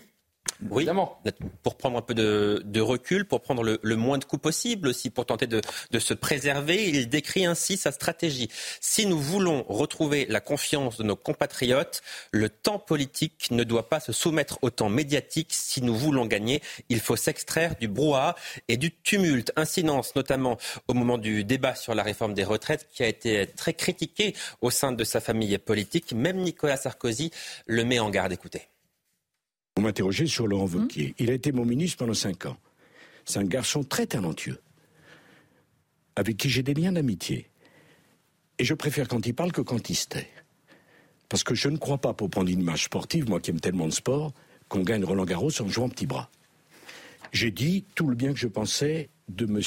Euh, Gérald Darmanin, mmh. que j'aime beaucoup. Après, il y a un peloton, et on verra dans la montée de l'Alpe d'Huez, c'est-à-dire quand on s'approchera de la présidentielle, celui qui va se détacher. Mais il faut bien comprendre une chose, le leader se construit dans la difficulté, se construit seul. Parce que si vous devez le protéger et lui prendre la main, c'est que c'est pas un leader. En quasi annonçant sa candidature en, 2027, on a bien compris que Laurent euh, Vauquier voulait effectivement rassurer ceux qui doutent, ceux qui euh, n'ont pas compris pourquoi il n'avait pas parlé, notamment au moment de la réforme des, retraites. Mais il a aussi voulu envoyer un, message à des personnes comme David Lisnard ou encore Bruno Retailleau, qui eux aussi ont des ambitions euh, présidentielles. Et c'est une manière de leur dire qu'évidemment, ils n'auront pas le champ libre. Merci beaucoup, cher Johan. Il est prêt? Laurent Vauquier, comme il l'a laissé euh, entendre, il a rassuré les électeurs de, LR qui s'inquiétaient de son, mutisme des derniers mois C'est un euphémisme. Hein. Il a quand même été sacrément absent lors de la réforme des retraites. Euh, je pense qu'il y avait beaucoup de calculs politiques. D'abord, il a une question d'image à gérer, euh, Laurent Vauquier. Il faut quand même qu'il apprenne aussi à se faire aimer des Français, ce qui n'est pas forcément. Vous avez suivi sa prise de parole oui, ce week-end. Ce qui est pas, bah, il a une vision euh, qui n'a pas beaucoup changé. J'ai l'impression qu'on aurait diffusé ça, on aurait diffusé ça en 2007, bah, ça aurait été la même chose. Il parle de déliquescence de la France. Euh, Emmanuel Macron aujourd'hui parlait de décadence aussi, donc on n'est pas très loin. Cela dit, il a adouci, je trouve, ses propos. Souvenez-vous, il avait quand même sorti Tony Truante, le cancer de la stana, etc. Il a beaucoup changé son discours, édulcoré son discours, parce que pour deux raisons. D'abord pour une question d'image, ensuite parce qu'il sait qu'il va devoir aller essayer de récupérer l'électorat aussi de droite qui est parti chez Macron, notamment de centre droit. Et donc, il est dans un calcul politique extrêmement précis. Tatiana, il n'y a qu'une seule chose qui nous intéresse ce soir. Est-ce que c'est lui, euh, à votre avis, qui a le plus de chances à droite pour 2027 Je vais vous dire quelque chose de terrible, c'est que je pense que malheureusement, il n'y a absolument pas de candidat naturel de la droite et que certains considèrent que ça pourrait être le seul candidat naturel de la droite. je pense que malheureusement, ce n'est pas forcément le candidat idéal. Euh, en tout cas pour certains à droite. C'est qui le candidat euh, idéal selon vous? mais Je pense qu'il a, malheureusement, il n'a pas. Il n'a absolument pas émergé. C'est bien le souci. Non? Bah, je pense, Il n'a absolument pas de réseau, David Lisnard. C'est un très bon. Euh, il n'a pas de réseau. c'est le président de l'association des maires de France. la très influente association des maires de France. Mais c'est parce qu'il fait une élection présidentielle. Donc David Lisnard, en plus, il s'est quand même un peu affranchi aussi des, Républicains. Il sait très bien qu'il ne faut pas non plus trop qu'il se colle les. vous auriez pu dire ça à Emmanuel Macron en 2017 mais je pense que Emmanuel Macron en 2007 est un ovni. Je pense que ça ne se reproduira jamais. Ah un candidat qui arrive sans parti, sans programme de nulle part, je pense que c'était inédit et malheureusement, ça ne se reproduira jamais ou peut-être heureusement d'ailleurs pour la politique, parce qu'on a bien vu combien les Français avaient besoin justement de clivage politique et combien le fameux clivage gauche-droite était essentiel et combien justement ça manquait. Et c'est pour ça sûrement qu'en 2027, il y aura peut-être Marine Le Pen euh, qui arrivera peut-être au port du pouvoir. Et c'est d'ailleurs ce que craint Laurent Wauquiez. Et c'est aussi son calcul politique. Jean-Sébastien Ferjou, un, commentaire sur cette euh, déclaration qui n'en est pas une. Et le fait d'avoir le soutien de Nicolas Sarkozy pour euh, Laurent Wauquiez, c'est un avantage ou un inconvénient? En tout cas, il vaut mieux. Hein? il, vaut, il vaut mieux entendre. Je pense malgré tout que Laurent Wauquiez préfère entendre ça qu'entendre des propos précédents de Nicolas Sarkozy, Évidemment. ironisé en disant, euh, je ne sais plus quelle était la phrase exacte, mais en gros qu'il était celui qui était toujours en train d'éviter euh, l'obstacle. Là, au moins. Il vaut mieux être Laurent Wauquiez que Valérie Pécresse aux yeux de Nicolas Sarkozy. Ça, on l'a bien compris. Certainement, mais je crois que Laurent Wauquiez travaille vraiment beaucoup. Il rencontre énormément euh, d'intellectuels, d'économistes. Il essaie véritablement de recréer ou de, de contribuer à recréer une matrice intellectuelle euh, pour la Il est un peu en opération commando pour euh, cet horizon. Vous avez vu aujourd'hui qu'il a été, les Républicains ont annoncé qu'ils recrutaient Emmanuel Mignon comme directrice des études. Emmanuel Mignon, c'était une des chevilles, chevilles pardon, ouvrières du programme de Nicolas Sarkozy en 2007. Elle incarnait vraiment la sensibilité libéral. Après, euh, oui, il y avait un enjeu pour lui, parce que même si Éric Ciotti a gagné sur la promesse de dire il n'y aura pas de primaire, parce que finalement Laurent Wauquiez est le candidat naturel de la droite, mais il y a d'autres gens qui se positionnent. Xavier Bertrand continue à y penser. Euh, vous parliez de David Lisnard. David Lisnard s'est rapproché de François-Xavier Bellamy, s'est rapproché d'Hervé Morin, euh, donc sur des tendances plutôt différentes. Et Bruno Retailleau, qui potentiellement. Si on élargit un peu la droite, on peut aller jusqu'à Edouard Philippe. mais Laurent Wauquiez avait une équation. Il y a du monde, hein, parce qu'il y a le sur la ligne de départ. En toute logique, en tout cas selon moi, un chef est fait pour chefer. Donc en toute mm. logique, il aurait probablement fallu qu'il se présente aux européennes. Sauf qu'il y a le traumatisme des européennes précédentes et qu'il ne veut pas prendre ce risque-là. Donc il doit faire passer le temps et essayer d'être présent tout en ne saturant pas l'espace parce que c'est long quand même jusqu'en 2027. Euh, Johan, un dernier petit mot. Oui, non, rapidement, vous, disiez Laurent Wauquiez à la soutane de, Nicolas Sarkozy. C'est pas tout à fait exact parce ah que non, parce que Nicolas Sarkozy dit effectivement Laurent Wauquiez a été un très bon ministre, etc., etc. On va l'entendre parler que. Mais, oui, mais dans, la même interview, il dit euh, Gérald Darmanin est aussi un excellent ministre. Ah J'ai adoré travailler avec lui. Ah et, si jamais Nicolas Sarkozy devait choisir entre Darmanin et Wauquiez, euh, sans aucun doute, il choisirait Gérald Darmanin, me semble-t-il. Ah, vous croyez? Oui. Ouais. Je, suis tout à fait d'accord avec Johan. Et 30 secondes, s'il vous plaît. Raison. Et deuxième euh, chose, je pense que ce, que ce que ce que vous disiez tout à l'heure, Johan, quand vous disiez qu'il est justement sorti du zéro artificialisation des sols en tant que président de région, là, voilà un signal, je trouve, euh, assez, euh, assez dépitant. Parce qu'en termes de responsabilité politique, euh, à un moment où on arrive dans une échéance avec le projet de loi justement sur le réchauffement climatique, etc., le projet de loi climat, avec des... Non mais il sait à qui il s'adresse, Laurent Wauquiez. Il ne s'adresse pas aux ouais. Parisiens qui veulent planter des arbres tous les, les coins de rue. Il s'adresse à des gens dont c'est le quotidien, en fait, et qui ne supportent plus ces mesures. C'est un calcul de court terme, parce que je pense que ce n'est pas forcément une vision très présidentielle des enjeux d'avenir, et en tout cas des enjeux... On aura l'occasion d'en reparler. Il est 23h pile. Merci beaucoup aux uns et aux autres pour euh, vos commentaires. Johan c'était parfait. On va se retrouver hein, dans la deuxième heure pour une autre chronique. De quoi vous nous parlez tout à l'heure? Nous allons parler, euh, il plus d'Emmanuel Macron qui bien a sûr. son les mesures d'Emmanuel Macron. Comme quoi, ça vous a passionné. Hein, Allez, 23h, Maureen Vidal. Il est en très Et ça va rafraîchir la mémoire à Yohann Usaï puisque c'est à la une de ce, de ce journal. Donc 238 brigades de gendarmerie vont être créées je vous l'apprends peut-être, euh, cher Johan, c'est le président de la République qui l'a annoncé euh, aujourd'hui. N'apprenez rien. Je sais. Ce qui représente un total de 3500 gendarmes supplémentaires en visite dans le Lot-et-Garonne. Le chef de l'État a détaillé cette annonce. Certaines brigades seront fixes, dotées d'une dizaine d'agents et la majorité d'entre elles seront mobiles avec environ 6 militaires. On écoute le président de la République. Durant les 20 dernières années, on a fermé plusieurs centaines de brigades. Qu'est-ce qui, s'est passé? Beaucoup de nos compatriotes qui vivent dans les petits villages et ailleurs disent on voit plus de, on voit plus nos gendarmes. Et on a ce sentiment d'insécurité. Oui, parfois pas qu'un sentiment. il y a de l'insécurité parce qu'il n'y a pas assez de présence. Ça veut dire qu'aujourd'hui, on a un problème de sécurité en France, en milieu rural? Mais nous avons un problème de sécurité partout. Dès qu'il n'y a pas de présence, c'est pour ça qu'il fallait en remettre. Dans l'enquête à présent sur la disparition de la jeune Lina, le parquet de Strasbourg a annoncé s'attendre à des investigations de longue haleine. Euh, le parquet a ajouté euh, qu'aucune piste n'était à ce stade écartée ni privilégiée. Une information judiciaire pour enlèvement et séquestration de plus de sept jours a été euh, ouverte. L'inquiétude perdure dans le village de Saint-Blaise-la-Roche où Lina a disparu il y a dix jours après des fouilles de véhicules débattues et des recherches sans relâche. Un nouveau témoignage interpelle. Écoutez. Je l'ai bien reconnue, elle m'a reconnu, elle m'a fait un coucou en passant, donc euh, je je peux pas nier. Hein. C'est là que j'ai dit, attends, au début j'ai cherché, j'ai dit, tiens, elle a grandi. Et donc, euh, effectivement, c'était bien. Et puis, moi, qu'il l'ai vu passer ici, euh, dans les, dans les environs de midi. Est-ce qu'il venait de la route de Sossu Est-ce qu'il venait de l'autre côté? Ça, je n'ai pas vu. Allez, dans ce journal également, Gérard Depardieu qui sort du silence. Il nie les accusations d'agression sexuelle sur Charlotte Arnoux, dont il fait l'objet depuis presque trois ans maintenant. Dans une lettre ouverte, l'acteur est revenu sur cette affaire qui le suit depuis 2018. Selon lui, ces accusations sont fausses. Charlotte Arnoux était consentante et non sous son emprise. Maxime Lavandier et Samira Chabi. Des manifestations devant les théâtres dans lesquels il se produit, une fin de tournée annulée. Touché par cette affaire, Gérard Depardieu prend la plume et réfute ces accusations. Jamais au grand jamais je n'ai abusé d'une femme. Faire du mal à une femme, ce serait comme donner des coups de pied dans le ventre de ma propre mère. Le comédien, provoquant, débordant et parfois grossier, comme il se décrit, se défend, affirmant que la relation avec Charlotte Arnaud était consentie. Il n'y a jamais eu entre nous ni contrainte, ni violence, ni protestation. Elle voulait chanter avec moi les chansons de Barbara au cirque d'hiver. Je lui ai dit non. Elle a déposé plainte. Gérard Depardieu dénonce un lynchage orchestré par les médias. Alors, me dit-on, elle était sous emprise. Mais on est tous sous emprise. Si elle a été sous emprise, c'était sous sa propre emprise. Elle n'a jamais été sous mon emprise. Une affaire loin d'être terminée, comme la comédienne. 13 femmes ont également témoigné contre lui pour des faits similaires.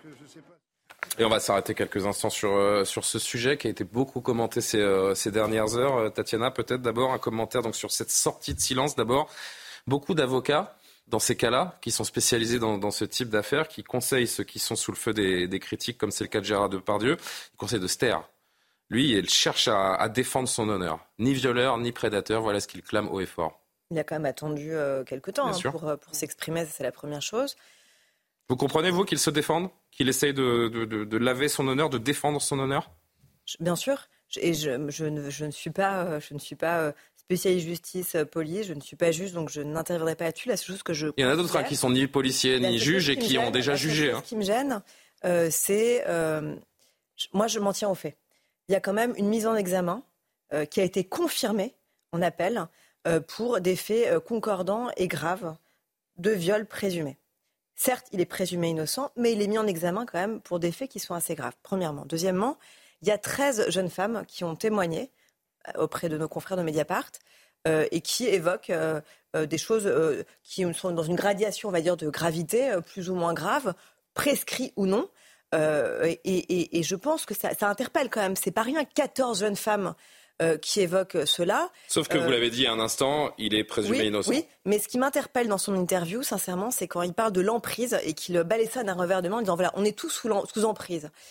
Quand je lis le témoignage de cette jeune femme, Charlotte Arnaud en l'occurrence, euh, que je, vois son parcours, que je vois aussi ses fragilités. C'était une jeune femme qui était jeune, anorexique, qui connaissait depuis l'enfant Gérard Depardieu. Et quand je sais aussi quel monstre sacré du cinéma c'est, et l'omerta aussi qui a, eu lieu pendant des années au sein du cinéma français et encore aujourd'hui. Euh, et, certains, et certaines jeunes femmes d'ailleurs qui témoignent auprès de Mediapart qui expliquent qu'elles n'osaient pas aller porter plainte parce que ça aurait ruiné leur carrière. Et même au moment des faits, quand elles allaient se, se plaindre auprès de producteurs, de réalisateurs qui disaient en fait on ne m'a même pas écouté parce que c'est Gérard Depardieu. J'entends aussi tout cela. Et, je, donc je ne vais pas accuser Gérard Depardieu parce que je n'en sais rien. Ce que je sais juste, c'est que je pense que quand des jeunes femmes arrivent à prendre la parole et qu'autant de jeunes femmes prennent la parole, il ne faut pas balayer d'un revers de main ces témoignages et ces prises de parole. Elles sont importantes. Maureen, euh, qui est encore avec nous, euh, l'avocate de la plaignante euh, Charlotte Arnoux, donc a, a réagi à cette lettre ouverte de Gérard Depardieu suis euh, choquée, scandalisée parce que M. Depardieu dit exposer sa vérité, mais c'est certainement pas la vérité de Charlotte Arnoux et ce ne sera certainement pas celle qui sera retenue par la justice. Elle a également déclaré quelque chose d'intéressant. Elle a dit c'était euh, la fille d'un ami de M. Depardieu qui l'a portée sur ses genoux quand elle était bébé. Il y avait donc un lien de confiance et paternel à son égard. Jean-Sébastien Ferjou, la parole de, de, ces femmes, elle doit être considérée, prise au sérieux, entendue, que la justice doit s'en saisir. D'ailleurs, euh, l'enquête a eu lieu, la mise en examen est effective, mais à l'heure où l'on se parle, Gérard Depardieu est considéré comme innocent et pourtant, il est d'ores et déjà, et c'est le mot qui revient désormais, annulé c'est la, euh, la, la, fameuse cancel culture. Les réalisateurs ne veulent plus le prendre. L'impact est dévastateur. D'ailleurs, ne nous méprenons pas. S'il prend la parole aujourd'hui, c'est tout simplement parce qu'il est au chômage. En fait, que plus personne ne l'appelle, plus un, seul scénario ne, lui est envoyé. Et encore une fois, il est présumé innocent. Oui, mais je crois que ce sont des sujets sur lesquels il faut que la justice se prononce. Je ne pense pas que ça relève d'un tribunal. Le c'est que la justice est peut-être trop lente, oui. Je comprends, je comprends le fait que euh, des femmes puissent éprouver euh, le besoin, parce que ça fait partie d'une démarche aussi euh, de reconstruction quand mais, a été Pardon, Jean-Sébastien, d'insister, mais la question c'est est-ce que, est-ce qu'un homme présumé innocent doit être annulé avant d'être jugé Parce qu'il est annulé aujourd'hui, Gérard Depardieu? Mais il n'a pas été totalement. Je pense qu'il y a une accumulation de témoignages. Ce n'est pas une science exacte pour le coup. C'est pour ça que je pense que c'est à la justice de se prononcer en premier lieu. Probablement qu'il y avait une seule accusation, la situation serait différente. Il y a eu une accumulation d'accusations. Mais la justice n'est pas passée et il est mort socialement. Ben, moi, c'est vraiment, c'est pour ça que j'essaie d'insister sur la question. Hein, mais il est tué, ça fait partie de. Pardonnez-moi, j'ai pas entendu. Non, mais vous dites, il n'est pas, il est mort socialement. En l'occurrence, ça n'est pas moi qui l'ai tué socialement. J'ai pas, je suis pas en train de, parler de vous, Jean-Sébastien. Je demande juste de réagir là-dessus. Est-ce que le fait d'être euh, présumé euh, innocent devrait, euh, devrait éviter ce genre de, ce genre de situation pour un homme qui sera jugé? Mais cela dit, lui-même dit que lui-même refuse, décline des propositions de film. Hein. C'est pas c'est pas que. Je sais que Michel Avanissus, par exemple, a annulé la. Oui, il avait une voix dans un. Cela dit, lui-même expliquait qu'il refusait parce qu'il ne sentait plus l'envie de travailler en raison de ces accusations. Donc c'est aussi à double sens, hmm. si j'ose dire. Mais, mais, cela dit, je rappelle aussi Charlotte Arnoux et son, son tweet quand elle avait pris la parole justement, qui disait moi ça me met absolument insupportable de savoir que je vis avec cela pendant que lui continue à travailler à vivre normalement. Donc voilà. Non mais c'est très compliqué, hein, c'est très compliqué de répondre. Mais je pense que quand une jeune femme prend la parole, il faut savoir l'entendre et dire voilà, je, vous avez eu raison de prendre la parole. Évidemment, et évidemment, c'est pas du tout le, c'est pas du tout le, biais par lequel tribunal médiatique. Bien sûr, bien sûr, évidemment. La question, c'est en effet, c'est ce tribunal médiatique, c'est le fait d'être jugé avant d'être jugé par la justice, jugé par les médias, jugé euh, de façon populaire, un peu par le tribunal populaire, avant d'être euh, d'être euh, d'être jugé, parce qu'on connaît des gens qui ont été jetés en pâture. Euh, je pense dans le milieu du cinéma, comment ça Kevin Spacey, Luc Besson récemment également, qui ont été jetés en pâture, innocentés après mais le mal est fait. Bien sûr. Amaury, alors Amaury me faisait signe et Karima aussi. Hein. je vais réagir rapidement, les amis. Je suis tout à fait d'accord avec Tatiana. Quand il y a 13 témoignages, on peut avoir une conviction qui est que s'il y a 13 témoignages, il n'y a, a, pas fumé sans feu, on peut dire.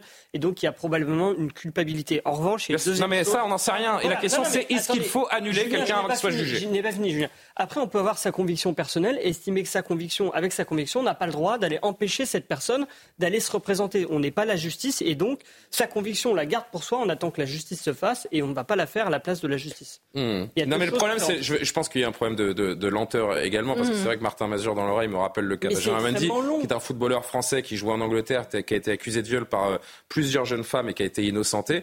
Mais l'affaire en tout et pour tout, là, la plainte de Charlotte Arnaud, elle de 2018. Benjamin Mendy, en un an et demi, c'était réglé. En un an et demi, entre la plainte et le jugement, il y a eu un an et demi. Précision, c'est quand même, au début, elle a été déboutée, me semble-t-il, et ensuite, ça a été repris en main. mais c'est très long, surtout. C'est très De savoir ce qui s'est passé dans une pièce avec deux personnes, il faut des expertises psychiatriques, etc. C'est extrêmement. Et la 13 témoignages, imaginez s'il faut entendre que les enquêteurs entendent tout le monde, c'est très long. Karima, rapidement, je suis désolé, on devrait être à la fin de ce journal. Oui, c'est ça. Donc, on dit euh, effectivement le tribunal populaire, ça ne devrait jamais se substituer au vrai tribunal judiciaire. Il y a le temps de la justice, il y a le temps médiatique. Manifestement, bon, il y a un décalage entre les deux. Euh, cela dit, donc, pour ce type d'accusation, de, ce type de, de crime allégué, c'est toujours très compliqué. Euh, c'est-à-dire que ça se passe souvent, donc il n'y a pas de témoins, euh, il n'y a pas nécessairement de traces. Des fois, les, les plaintes viennent des mois, des années plus tard pour toutes sortes de raisons qui peuvent être légitimes aussi. Hein. Il y a eu euh, justement cette loi du silence pour plusieurs victimes pendant plusieurs années. Donc, quand on ressort l'histoire des années plus tard, quelles sont les preuves? Donc, c'est très compliqué, premièrement, pour ce type de crime. Et deuxièmement, moi, je pense que ça, c'est un sujet pour les prochaines années aussi, toute la question du consentement. Aujourd'hui, il y a une discussion sur le consentement, le consentement qui doit être libre et éclairé. Et quand on parle de l'emprise, et c'est pourquoi ça va être important dans les prochaines causes, est-ce que le consentement est libre et éclairé quand il y a une notion d'emprise? Et est-ce que la notion d'emprise ne devient pas de plus en plus large? C'est-à-dire quand vous, rencontrez quelqu'un, euh, vous... Oui, où commence l'emprise? Exactement. Et bien ça, ça sera un débat judiciaire parce que ça aura des implications sur des peine éventuelle. Allez, une dernière, euh, une dernière info. Ce scandale euh, au Parc des Princes euh, hier, des féministes dénoncent une riposte violente de la sécurité du Paris Saint-Germain alors qu'elle déployait une banderole. Venu assister au match de D1 féminine opposant Paris à Lyon, des féministes et élus comme l'écologiste Alice Coffin ont brandi une banderole en soutien aux joueuses Jenny Hermoso et Kadiatou Diani qui ont dénoncé des agressions sexuelles. Les services de sécurité ont tenté de faire partir de force Alice Coffin du stade, un acte qui a scandalisé. Regardez cette séquence.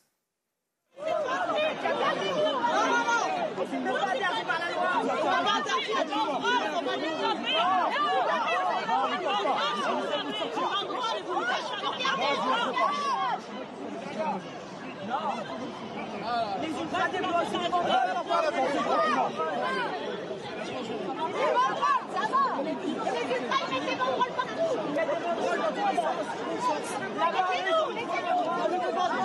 C'est bon, c'est bon, on se on se. La est autorisée pour les supporters.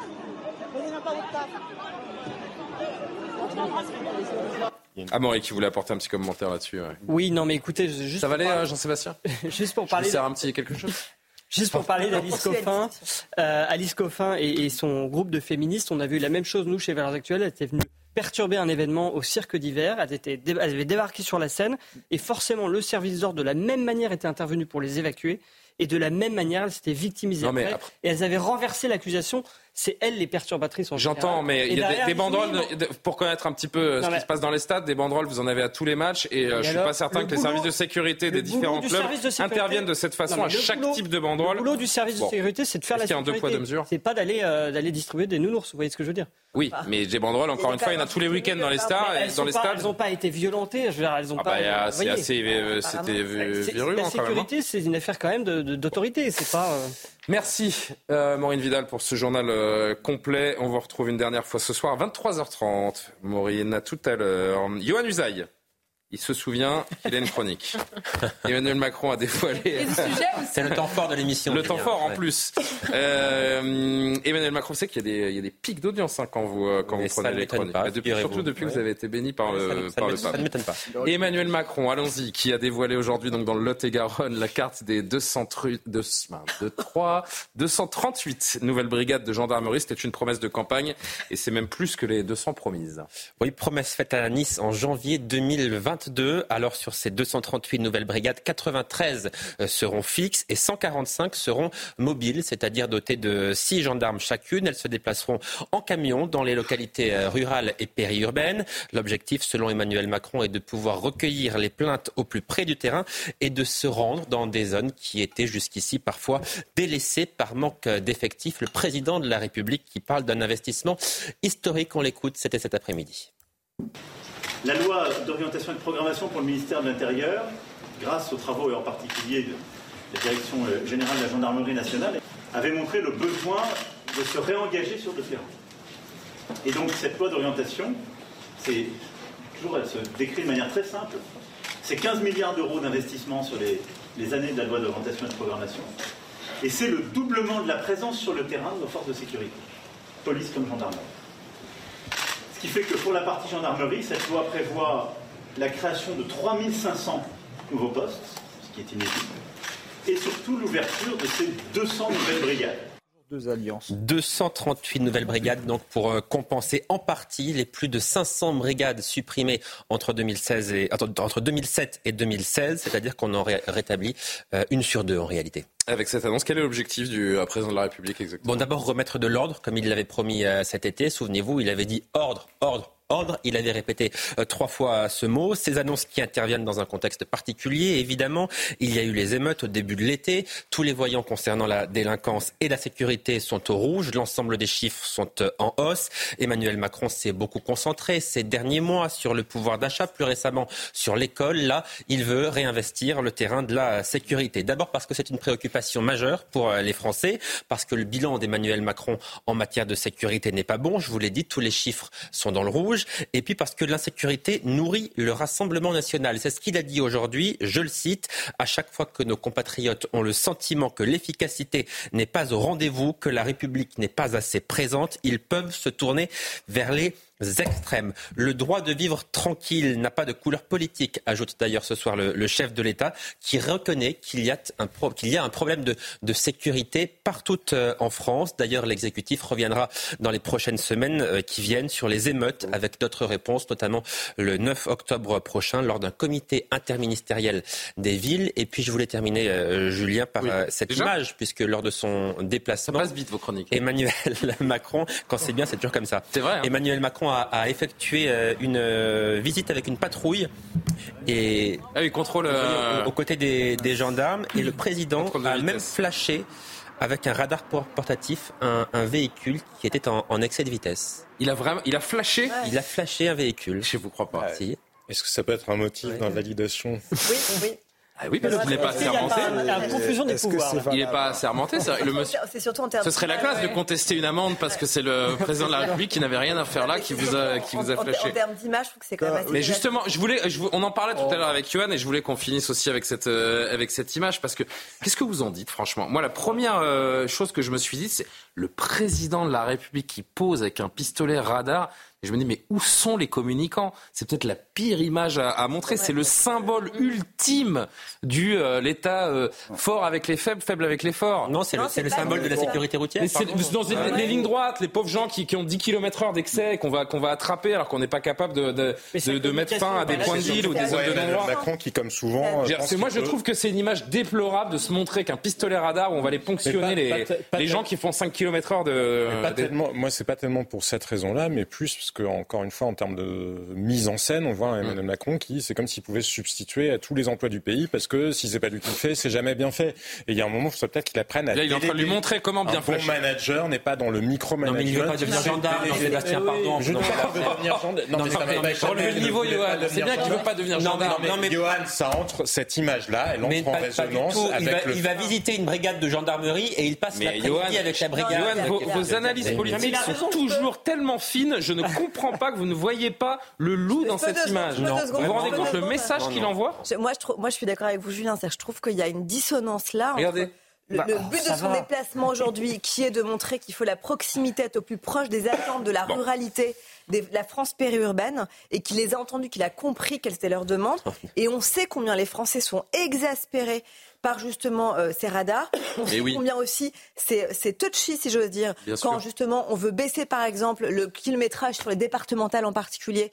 On sait aussi quelle est la proposition de Darmanin qui était justement d'enlever euh, d'enlever le principe du retrait des points euh, quand il y a ou de, et même de l'amende quand il y a un, une vitesse, un excès de vitesse qui est minime. Donc je trouve que c'est très contre-productif par rapport à la démarche qui était la sienne aujourd'hui. Bon, on a dit un mot sur cette sur cette image sur laquelle on va sur laquelle on va pas passer la soirée évidemment. Jean-Sébastien, un commentaire quand même sur le, sur le fond, sur euh, cette réponse à, euh, je cite, l'attente très forte d'une proximité de la police, de la gendarmerie, de renforcer le maillage territorial de, de l'État. Ça montre aujourd'hui que, que tout le territoire est touché par la délinquance, en fait. C'est surtout, c'est surtout ça, qu'il n'y a plus vraiment de, de zones protégées dans ce pays. Et ce que Johan rappelait, ces centaines de gendarmeries qui ont été euh, détricotées, 500, gendarmeries détricotées pendant presque une dizaine d'années, ben, il va bien falloir les, les remettre.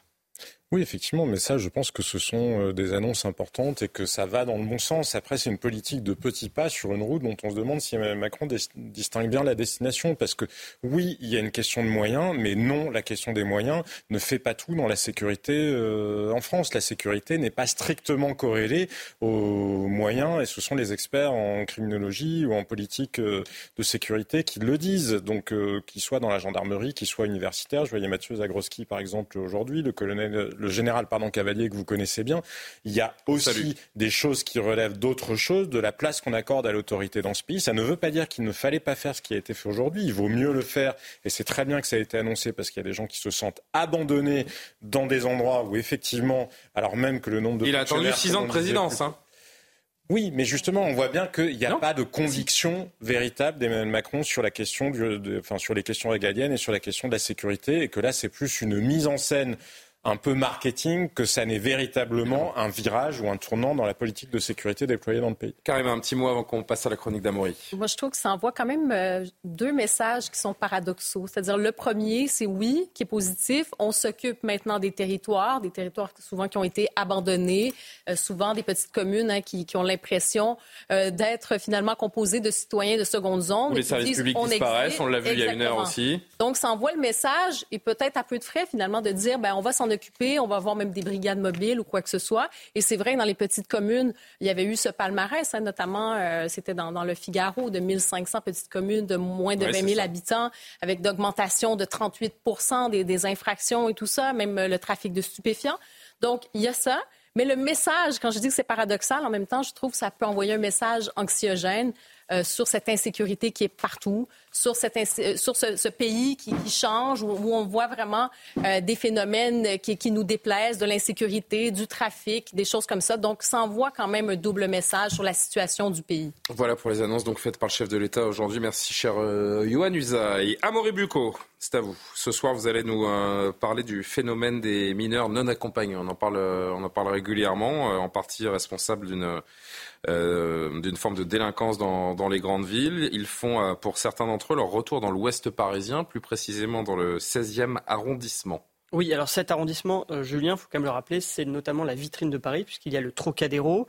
Et cet arrondissement a longtemps été justement victime de ces les agissements de certains mineurs isolés, avant qu'ils ne soient évacués de l'arrondissement. Mais les voilà qui semblent de retour. En témoignent plusieurs cambriolages recensés début septembre dans différents commerces, euh, parfois avec des modes opératoires, vous allez voir, assez surprenants, puisque ces, mineurs, hélas, eh tombent souvent dans la drogue et donc euh, sont sous l'emprise de stupéfiants au moment de commettre leurs faits. Alors je commence par exemple avec dans la nuit du 16 au 17 septembre, le cambriolage d'une pharmacie proche du Trocadéro. Vous allez voir les images de vidéosurveillance. Eh bien là, l'auteur a été filmé, interpellé sur place. Il était d'ailleurs déjà connu hein, des services de police, alors qu'il avait pénétré dans le commerce et il avait fouillé le tiroir caisse à la recherche d'argent et de médicaments. Il s'agit d'un mineur algérien de 17 ans qui a été placé en détention provisoire. Pardon. Le lendemain. Là, l'officine était fermée à ce moment-là. Hein. Exactement, c'est en pleine nuit. En général, ça se passe la nuit. Le lendemain, un institut de beauté a été cambriolé pareil, en pleine nuit. Alors, c'est une voisine qui a prévenu la police.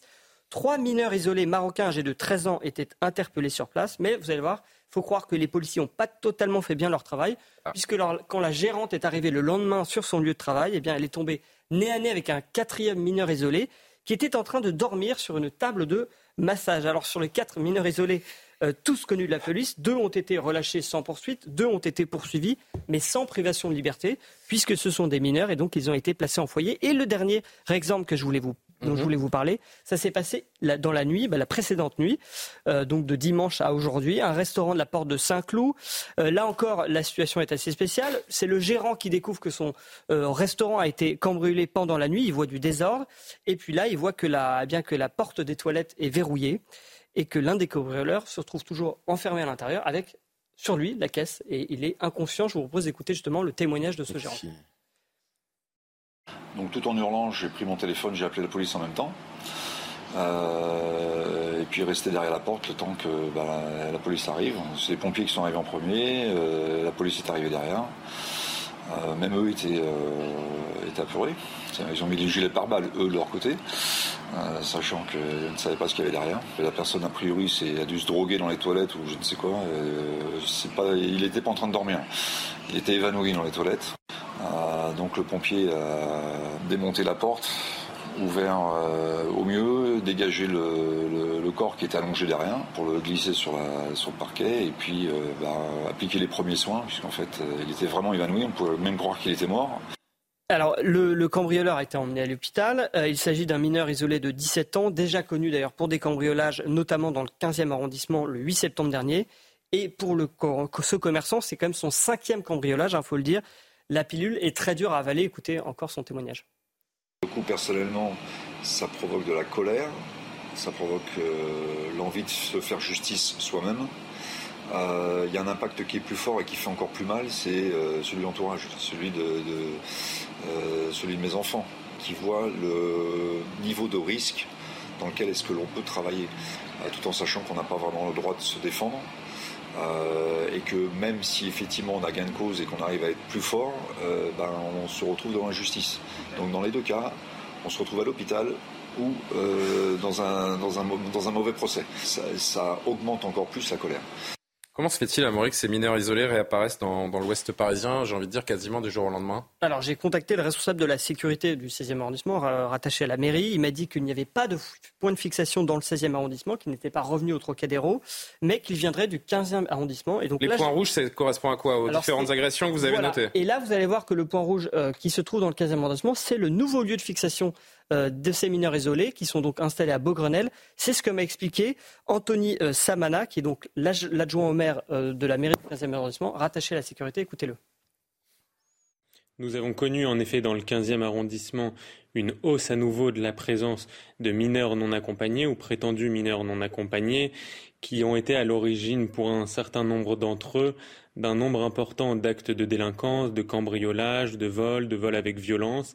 On avait réussi effectivement à euh, les déloger du lieu où ils avaient squatté pendant de longs mois dans le 15e arrondissement euh, et ils sont revenus petit à petit dans des endroits euh, autour de, du front de Seine où ils se cachent désormais à l'abri de la police, dans des squares aussi, des jardins publics et ils commettent à partir de ces points de fixation de nombreux délits.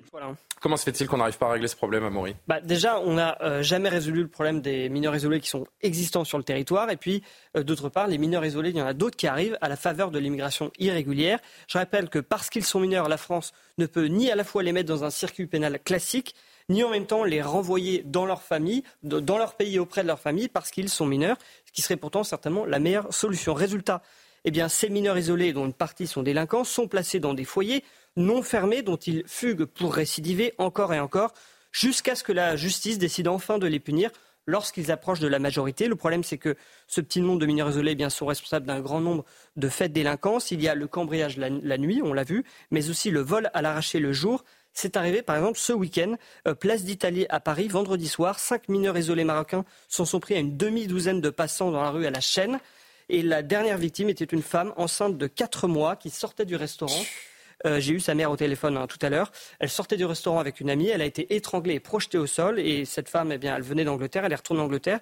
Mais elle a actuellement des, examens pour savoir si son fœtus va pouvoir vivre après euh, ce Là, on ne sait pas si elle a perdu son enfant. Non, là, elle doit avoir des échographies, des tests d'urine, etc. C'est ce que m'a expliqué sa mère. Merci, euh, Amoureux Bucco. Jean-Sébastien, un petit mot avant le, avant le journal de, Maureen. Ça fait des années que, que les mineurs isolés, étrangers, euh, qui sont parfois d'ailleurs ni mineurs ni, ni isolés, passent à travers les mailles du filet parce qu'on ne peut rien contre eux. Et puis, ils sont ils sont à la fois les coupables et les victimes d'un engrenage dans lequel ils sont, ils sont entraînés bah, on ne peut rien, on ne veut rien euh, sur pour euh, non pas contre eux d'ailleurs en soi, mais pour essayer de traiter ce problème-là, parce que peu importe que les mineurs soient euh, en situation irrégulière ou qu'ils soient français ou en situation régulière, je pense que laisser des gens s'enfoncer dans des trajectoires de délinquance, ça n'est certainement pas leur, c'est évidemment pas rendre service au reste de la société, à la jeune femme, enfin aux gens qui en sont les victimes, mais ça n'est pas leur rendre service à eux non plus. Et aussi longtemps qu'on refusera de se saisir à bras le corps de ce problème-là, c'est une forme de non-assistance à personne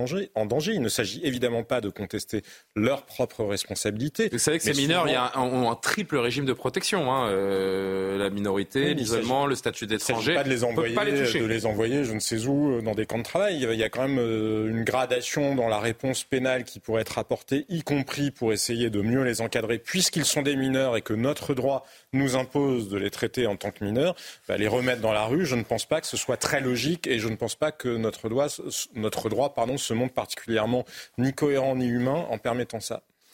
Merci beaucoup, Amaury Bucco, pour euh, cette euh, nouvelle chronique police-justice. Donc, 23h30 euh, pile, on est à l'heure, à la bonne heure. Maureen Vidal, le JT.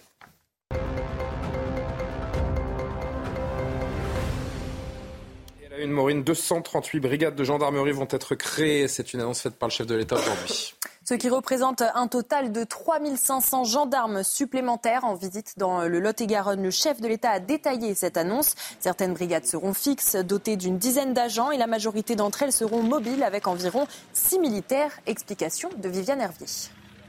Emmanuel Macron avait promis la création de 200 nouvelles brigades de gendarmerie avant sa réélection. Il y en aura finalement plus, 238 exactement. Pour le chef de l'État, cette décision s'est imposée pour répondre aux nouveaux défis de la sécurité. Vous avez déjà, vous l'avez vu sur la carte, beaucoup de brigades de gendarmerie, mais il apparaissait que parfois l'élongation de leur zone d'intervention, euh, que l'évolution de la délinquance, que les réductions des dernières décennies avaient fait naître des besoins supplémentaires. Et donc, euh, c'est comme ça qu'on a aménagé les choses. 145 brigades mobiles vont être créées. Elles sont constituées d'un camion avec à son bord six gendarmes et tous les services embarqués que l'on trouve dans une brigade classique. C'est un nouveau concept, un peu comme une gendarmerie itinérante qui vient à vous. Quant aux brigades fixes, 93 vont voir le jour avec en moyenne une dizaine d'effectifs par centre. Tous les départements de France métropolitaine et d'outre-mer sont concernés, avec au minimum une implantation par département, mais jusqu'à trois ou quatre nouvelles brigades par département en fonction des besoins. À noter qu'une partie de ces brigades seront spécialisées dans les violences intrafamiliales. Au total, cela représente 2144 gendarmes supplémentaires, des créations de postes qui vont s'échelonner jusqu'en 2027. Les premières brigades fixes et mobiles seront opérationnelles dès novembre prochain. Après une nouvelle fusillade ce week-end, le créneau d'accueil des enfants gardés en crèche, en périscolaire et en centre de loisirs est réduit d'une heure à Nîmes, dans le quartier Pisevin.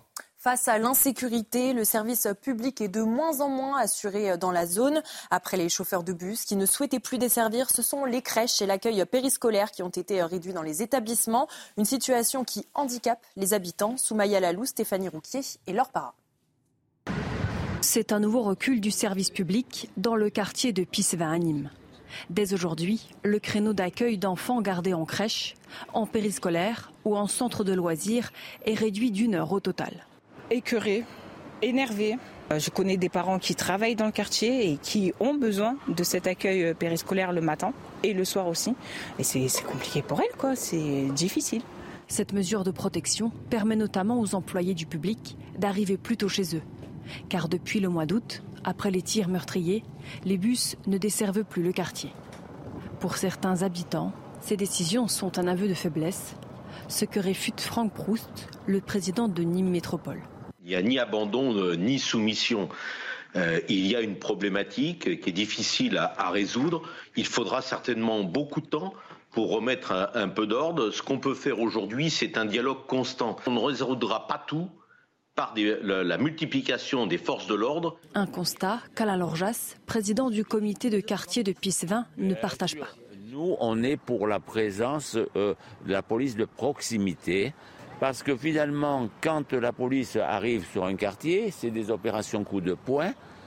Ils n'ont aucun contact. Il faut qu'ils aient un contact avec la population. Depuis le mois de juin, une quarantaine de policiers de la CRS 8 et une trentaine de policiers sont déployés pour le retour à l'ordre. Jean-Sébastien Ferjou, il faut se mettre à la place des, habitants. Euh, c'est vraiment, et on le disait tout à l'heure, si vous étiez avec nous entre 22h et 22h30, on s'intéresse longuement à cette situation. C'est la double peine, en fait, parce que vous vivez dans une situation de, de, peur, de soumission par rapport aux différents trafics. Et puis de l'autre côté, vous avez les services publics qui vous abandonnent les uns derrière les autres. Oui, bien sûr, mais on voit bien d'ailleurs, ça en dit long sur la sociologie de ceux qui gouvernent la France, hein, parce qu'ils n'ont pas l'air de bien réaliser l'expérience que vivent au quotidien les gens qui habitent dans ces quartiers-là, ou d'ailleurs parfois dans d'autres zones euh, rurales, dans un autre euh, registre. Mais le président euh, de la communauté de communes ou, ou la métropole de Nîmes le disait, ça n'est pourtant pas qu'une question de moyens. Et c'est comme sur la question des mineurs, c'est aussi une question de volonté politique, c'est une question de politique pénal et nous nous en sortirons jamais parce que de toute façon les moyens il y en a pas assez. En plus on met des CRS, mais les CRS ne sont pas des officiers de police judiciaire, donc ils ne sont même pas habilités à, interpeller euh, véritablement les gens. Donc on marche sur la tête et nous sommes de plus en plus dans une évolution à la sud-américaine. Ça finira en quartier où des riches se protégeront. C'est déjà un peu le cas par le, prêt, par le biais des prix de l'immobilier, mais ça ira certainement. Non, mais vous savez ce que c'est la suite. Avec des, l'autre étape possible privés et d'autres qui sont abandonnés. Et ça n'est tout simplement et, et ces autres qui sont abandonnés, vous savez comment ça peut finir euh, également avec des citoyens qui sont au bout du rouleau, qui décident de prendre les choses en main. Et derrière, ça s'appelle l'embrasement, ça s'appelle se faire justice soi-même. Et c'est la fin de toute, euh, de toute république dans certains quartiers. Bah, il y a ce triptyque, en effet, euh, pauvreté d'abord, insécurité ensuite, et puis recul de la République, parce que recul des services publics, avec des scènes de chaos absolu. C'est quand même dingue que des enfants ne puissent pas prendre le bus scolaire parce que le bus, l'horaire a été euh, décalé le matin et le soir. Euh, et c'est quand même dingue que des mamans ne puissent pas mettre leurs enfants euh, aux crèches le matin, par exemple, parce que l'horaire aussi a été décalé. Donc c'est un vrai souci. Et, On les empêche de travailler. Dernière chose, pardon, je rejoins tout à fait Jean-Sébastien. la CRS 8, c'est très bien ces opérations de coup de poing, mais on voit combien mais ça ne reste pas, c'est les problèmes fois se retire, qu'est-ce qui se passe? Le chaos à nouveau. Donc ce n'est pas une solution malheureusement. Une des infos de la journée euh, également concerne ces deux détenus de 17 ans euh, retrouvés et arrêtés en, Belgique après s'être échappés de leur centre de détention à Kievrechin dans le Nord. Oui, regardez euh, ces images, hein, on les a, celles du coup de, de, leur évasion. Donc ils ont été placés en garde à vue depuis. Donc on les voit s'échapper sur ces images. Ils se sont évadés de l'établissement pénitentiaire en sciant les barreaux de leur cellule. Donc l'un était en détention provisoire pour euh, viol et le second pour meurtre. Les deux jeunes hommes donc se sont euh, évadés et ont été ensuite retrouvés en Belgique. C'est évidemment pas les équipes de CNews qui l'ont mise, euh, mais, mais c'est le, a priori c'est un autre détenu qui filme et, et de la musique sur cette, sur cette vidéo. Franchement, je connais pas ce centre de détention, mais quand on voit l'état de la façade, on se dit qu'en effet, s'il y a les barreaux, c'est peut-être pas ce qu'il y a de plus compliqué.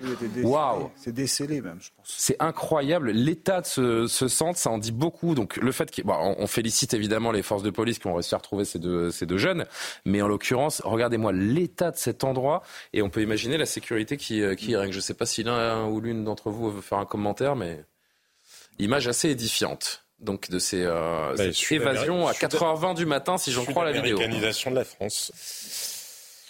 On y est aussi, ouais, c'est vrai. C'est vous me diriez, ça c'est une prison euh, au fin fond de la Colombie. Je vous dirais en effet pourquoi pas. Bon. Euh, on parle de la disparition de, Lina euh, Maureen. le parquet de Strasbourg a annoncé s'attendre à des investigations de longue haleine. Le parquet a également ajouté qu'aucune piste n'était à ce stade écartée ni privilégiée. Une information judiciaire pour enlèvement et séquestration de plus de sept jours a été euh, ouverte. L'inquiétude perdure dans le village de Saint-Blaise-la-Roche où Lina a disparu il y a dix jours. Après des fouilles de véhicules, des battues et des recherches sans relâche, un nouveau témoignage interpelle. Écoutez. Je l'ai bien reconnue, elle m'a reconnu, elle m'a fait un coucou en passant, donc je ne peux, pas, peux pas nier. Hein. C'est là que j'ai dit, attends, au début j'ai cherché, j'ai dit, tiens, elle a grandi. Et donc, effectivement, c'était bien elle. Et puis, moi, qui l'ai vu passer ici, euh, dans les, environs de midi. Est-ce qu'elle venait de la route de Saussure Est-ce qu'il venait de l'autre côté? Ça, je n'ai pas vu. Quoi? Premier week-end, euh, dernière info de ce journal, premier week-end de vente à prix coûtant dans les euh, stations services Leclerc et Carrefour notamment. Une mesure qui devrait euh, durer jusqu'à la fin de l'année. Les grands distributeurs s'engagent à baisser euh, le prix euh, du carburant. Pour autant, les clients trouvent toujours que les prix sont trop chers. Écoutez. C'est une bonne opération, mais bon, ça reste quand même des prix assez élevés. Ah, c'est déjà un geste. Mais si ça pouvait baisser encore un petit peu, ce serait même merveilleux. Bah, du moment que c'est moins cher, c'est toujours à prendre. Bon, enfin, c'est pas le problème. Hein c'est pas c'est pas à Carrefour de faire l'effort, ça serait plutôt au gouvernement. Bah, ça m'empêche pas d'avoir envie de pleurer quand je viens faire le plein. C'est ça reste toujours cher quoi. Hmm. Voilà pour l'essentiel de l'actualité. Merci beaucoup, chère Maureen Vidal. On se retrouve demain pour euh, de nouveaux points toujours aussi précis, complets sur, euh, sur l'actu. Karim Abrik, je me tourne vers vous euh, pour parler de l'actualité internationale avec une actualité internationale majeure depuis plusieurs jours maintenant. Elle nous emmène vers la région du Caucase. En quelques jours seulement, le Haut-Karabakh s'est presque entièrement vidé de sa population arménienne après l'offensive éclair de l'Azerbaïdjan. C'était le 19 septembre. Mm-hmm. Qu'en est-il de la situation en ce moment? Oui, ben là, en fait, c'est l'Arménie qui tente tant bien que mal d'accueillir les réfugiés arméniens de l'enclave du Haut-Karabakh. Vous l'avez mentionné. Euh, ça s'est passé donc après l'offensive éclair de l'Azerbaïdjan le 19 septembre dernier, qui a repris le contrôle de l'enclave et les séparatistes arméniens qui ont capitulé le 20 septembre. Et après, ben, il y a eu cette peur aussi hein, qui, qui s'est manifestée et littéralement, écoutez, 100 000, on parle de 100 000 personnes, 100 000 Arméniens donc du Haut-Karabakh qui, qui, ont littéralement fui euh, la région. Donc ça, c'est à peu près 80% de la population. Donc euh, il y a d'ailleurs le, euh, du côté de l'Arménie, le premier ministre arménien Nicole Pachinian qui a accusé euh, l'Azerbaïdjan de nettoyage ethnique parce que quand on regarde la, défini la définition du nettoyage ethnique, ethnique notamment euh, des Nations Unies, ça dit c'est une politique délibérée conçue par un groupe ethnique ou religieux visant à faire disparaître soit par le recours à la violence ou par la terreur des populations civiles qui appartiennent à une communauté ethnique ou religieuse distincte dans certaines zones géographiques. Donc certains diront, ben, écoutez, ça s'apparente à un nettoyage ethnique. Du côté de l'Azerbaïdjan, on se défend. On dit non, non, non, on, on ne force personne. Au contraire, euh, non, vous pouvez rester sur le ouais, territoire. En, en, une semaine, vous avez juste 100 000 personnes qui sont parties, mais personne n'est forcé. Exactement. Et il y a surtout cette crainte aussi parce qu'il y a eu des arrestations du côté arménien, on parle d'arrestation illégale. Alors, il y a cette peur, bien sûr, du côté arménien. Donc, oui, situation de crise euh, humanitaire. Il y a une réaction aussi du côté de la diaspora arménienne. Il y a eu des manifestations ce week-end, notamment, ben, il y en a eu en France, mais aussi à Bruxelles. Et je vous invite à écouter quelques manifestants. On en a assez de subir inlassablement les agressions étrangères. On en a assez d'être le peuple qui s'intègre gentiment sans jamais ouvrir sa bouche. On en a assez que les gens ne nous écoutent pas quand on dit qu'on crève en silence et qu'il est temps que Aliyev paye pour tous ses crimes et Erdogan avec. Et l'Europe est aussi responsable de tout ce qui arrive par son inaction légendaire et parce qu'elle échange le sang des Arméniens contre du gaz soi-disant non acheté aux Russes mais qu'ils achètent quand même à travers Bakou. Ras-le-bol Aujourd'hui, on va pas se taire. On est là et on va se battre et on va retrouver nos terres. C'est à nous le Karabakh, c'est à nous évidemment une diaspora arménienne euh, extrêmement concernée par ce qui se passe euh, au Karabakh. Face à cette crise humanitaire, la communauté arménienne d'ailleurs demande le soutien de la communauté internationale. Est-ce qu'il y a une position officielle de la France? Ben, Du côté de la France, euh, ça a réaffirmé, en fait, on a réaffirmé ici le soutien à la souveraineté et à l'intégrité territoriale de l'Arménie. Et demain, on va surveiller la visite, bien sûr, de la ministre des Affaires étrangères, Catherine Colonna. Elle doit être reçue par le premier ministre Nicole Pachinian.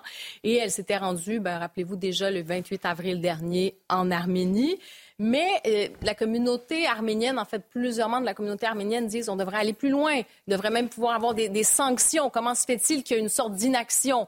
Et vous avez entendu cette manifestante à Bruxelles qui disait ben, atten attention, l'Europe a finalement des intérêts économiques aussi euh, du côté de l'Azerbaïdjan. Pourquoi? Parce qu'il y a eu euh, ces ententes, notamment Ursula von der Leyen, hein, la présidente de la Commission européenne, qui avait signé en 2022 des ententes pour aller euh, justement s'approvisionner en gaz pour limiter, si vous voulez, la dépendance au gaz russe. Alors, il y a quand même des intérêts économiques, mais il y a quand même plusieurs membres de la communauté de la diaspora arménienne qui disent qu'on devrait avoir euh, des sanctions à l'international. Ah bon. Et il y a eu une mission de l'ONU euh, qui a duré une journée. Pour l'instant, l'équipe de l'ONU qui a visité le Haut-Karabakh euh, dimanche a dit qu'ils n'avaient pas vu de destruction. Ils n'ont pas recueilli aucun témoignage qui concerne des violences contre les civils depuis le cessez-le-feu. Mais peut-être en terminant, mentionner que les États-Unis ont euh, en appel à une mission internationale d'observation au Haut-Karabakh pour garantir le droit euh, au retour des Arméniens qui ont dû fuir leur région. Donc 100 000 personnes qui ont d'ores et déjà fui. On en est euh, à se demander s'il va y avoir un début de mm. mission d'observation euh, de la part de, de l'ONU. Situation dramatique dans la région. Et la communauté internationale regarde ailleurs, Tatiana? Ouais, c'est d'abord un nettoyage ethnique. Enfin, il faut dire les choses comme elles sont. Il y a des exactions absolument terrifiantes, euh, avec des, des, des, des décapitations, enfin des choses absolument terribles, avec des enfants en dénutrition totale.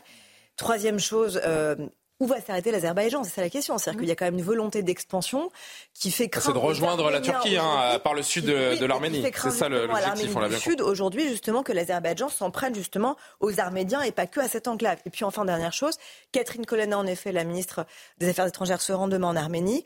Euh, cela dit, euh, qu'est-ce que le président de la République français peut faire? C'est vrai que c'est la seule voix aujourd'hui qu'on entend assez clairement parce que la France aussi a beaucoup d'Arméniens, il faut bien le dire, euh, en France. J'espère qu'il prendra son courage à demain parce qu'en février, on va faire entre Panthéon, Missak, Manouchian. Euh, et je pense que le président de la République euh, aura bien du mal à justifier certaines choses s'il ne prend pas une position assez ferme. Et c'est vrai que l'Arménie, contrairement à l'Azerbaïdjan, n'a pas malheureusement de ressources naturelles, n'a pas de gaz et n'a pas de relais non eh plus. Et c'est bien son drame. Merci beaucoup Karima et on va, on va s'intéresser de, de près très très régulièrement sur l'évolution de cette, cette situation. Il est quasiment l'heure de euh, vous souhaiter une bonne nuit sans deux traditions. La première, non sans deux traditions. La première, c'est évidemment votre revue de presse dans vos kiosques Demain en presse nationale, d'abord les prix de l'immobilier qui continuent de chuter selon le Figaro. On en parle régulièrement avec Eric. Oh, portrait intéressant à lire de Catherine Deneuve. Pouvoir, féminisme, succès, vie privée. Catherine Deneuve en toute liberté dans le Figaro demain. Aujourd'hui en France, les agressions en forte hausse dans les bus. Les agents de la RATP sont de plus en plus violemment euh, visés. On en parlera très probablement euh, sur CNews. Également dossier à suivre.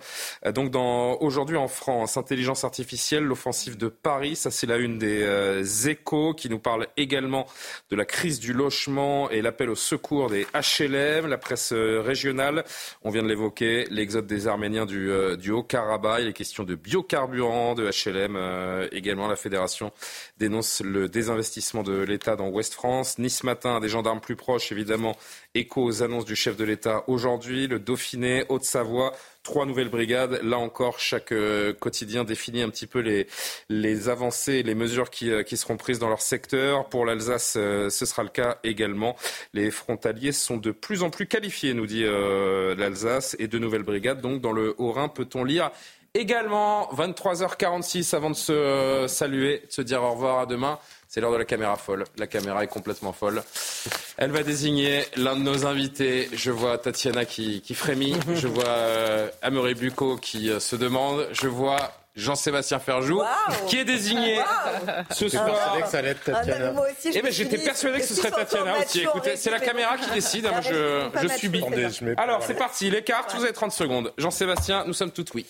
Alors qu'il faisait très chaud aujourd'hui, une dépression va traverser le oh pays. Les températures vont chuter, notamment sur la moitié nord. Elles vont chuter. Il faisait 27 à Paris aujourd'hui, il ne fera plus que 18 demain. Mais il continue à faire relativement chaud dans le sud, des températures quand même au-dessus des moyennes saisonnières. Cette perturbation se déplace ensuite vers l'est.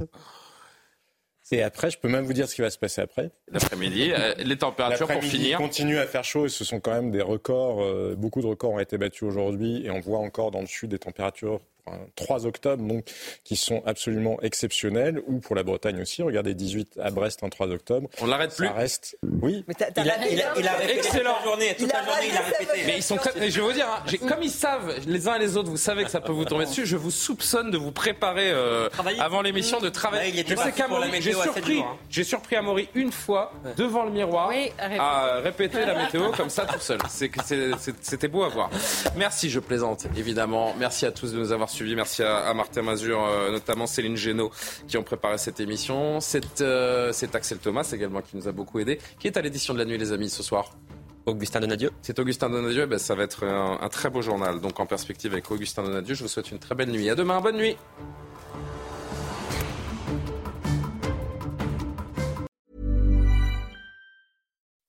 When you make decisions for your company, you look for the no-brainers. If you have a lot of mailing to do, stamps.com is the ultimate no-brainer. Use the stamps.com mobile app to mail everything you need to keep your business running with up to 89% off USPS and UPS. Make the same no-brainer decision as over 1 million other businesses with stamps.com. Use code program for a special offer. That's stamps.com, code program.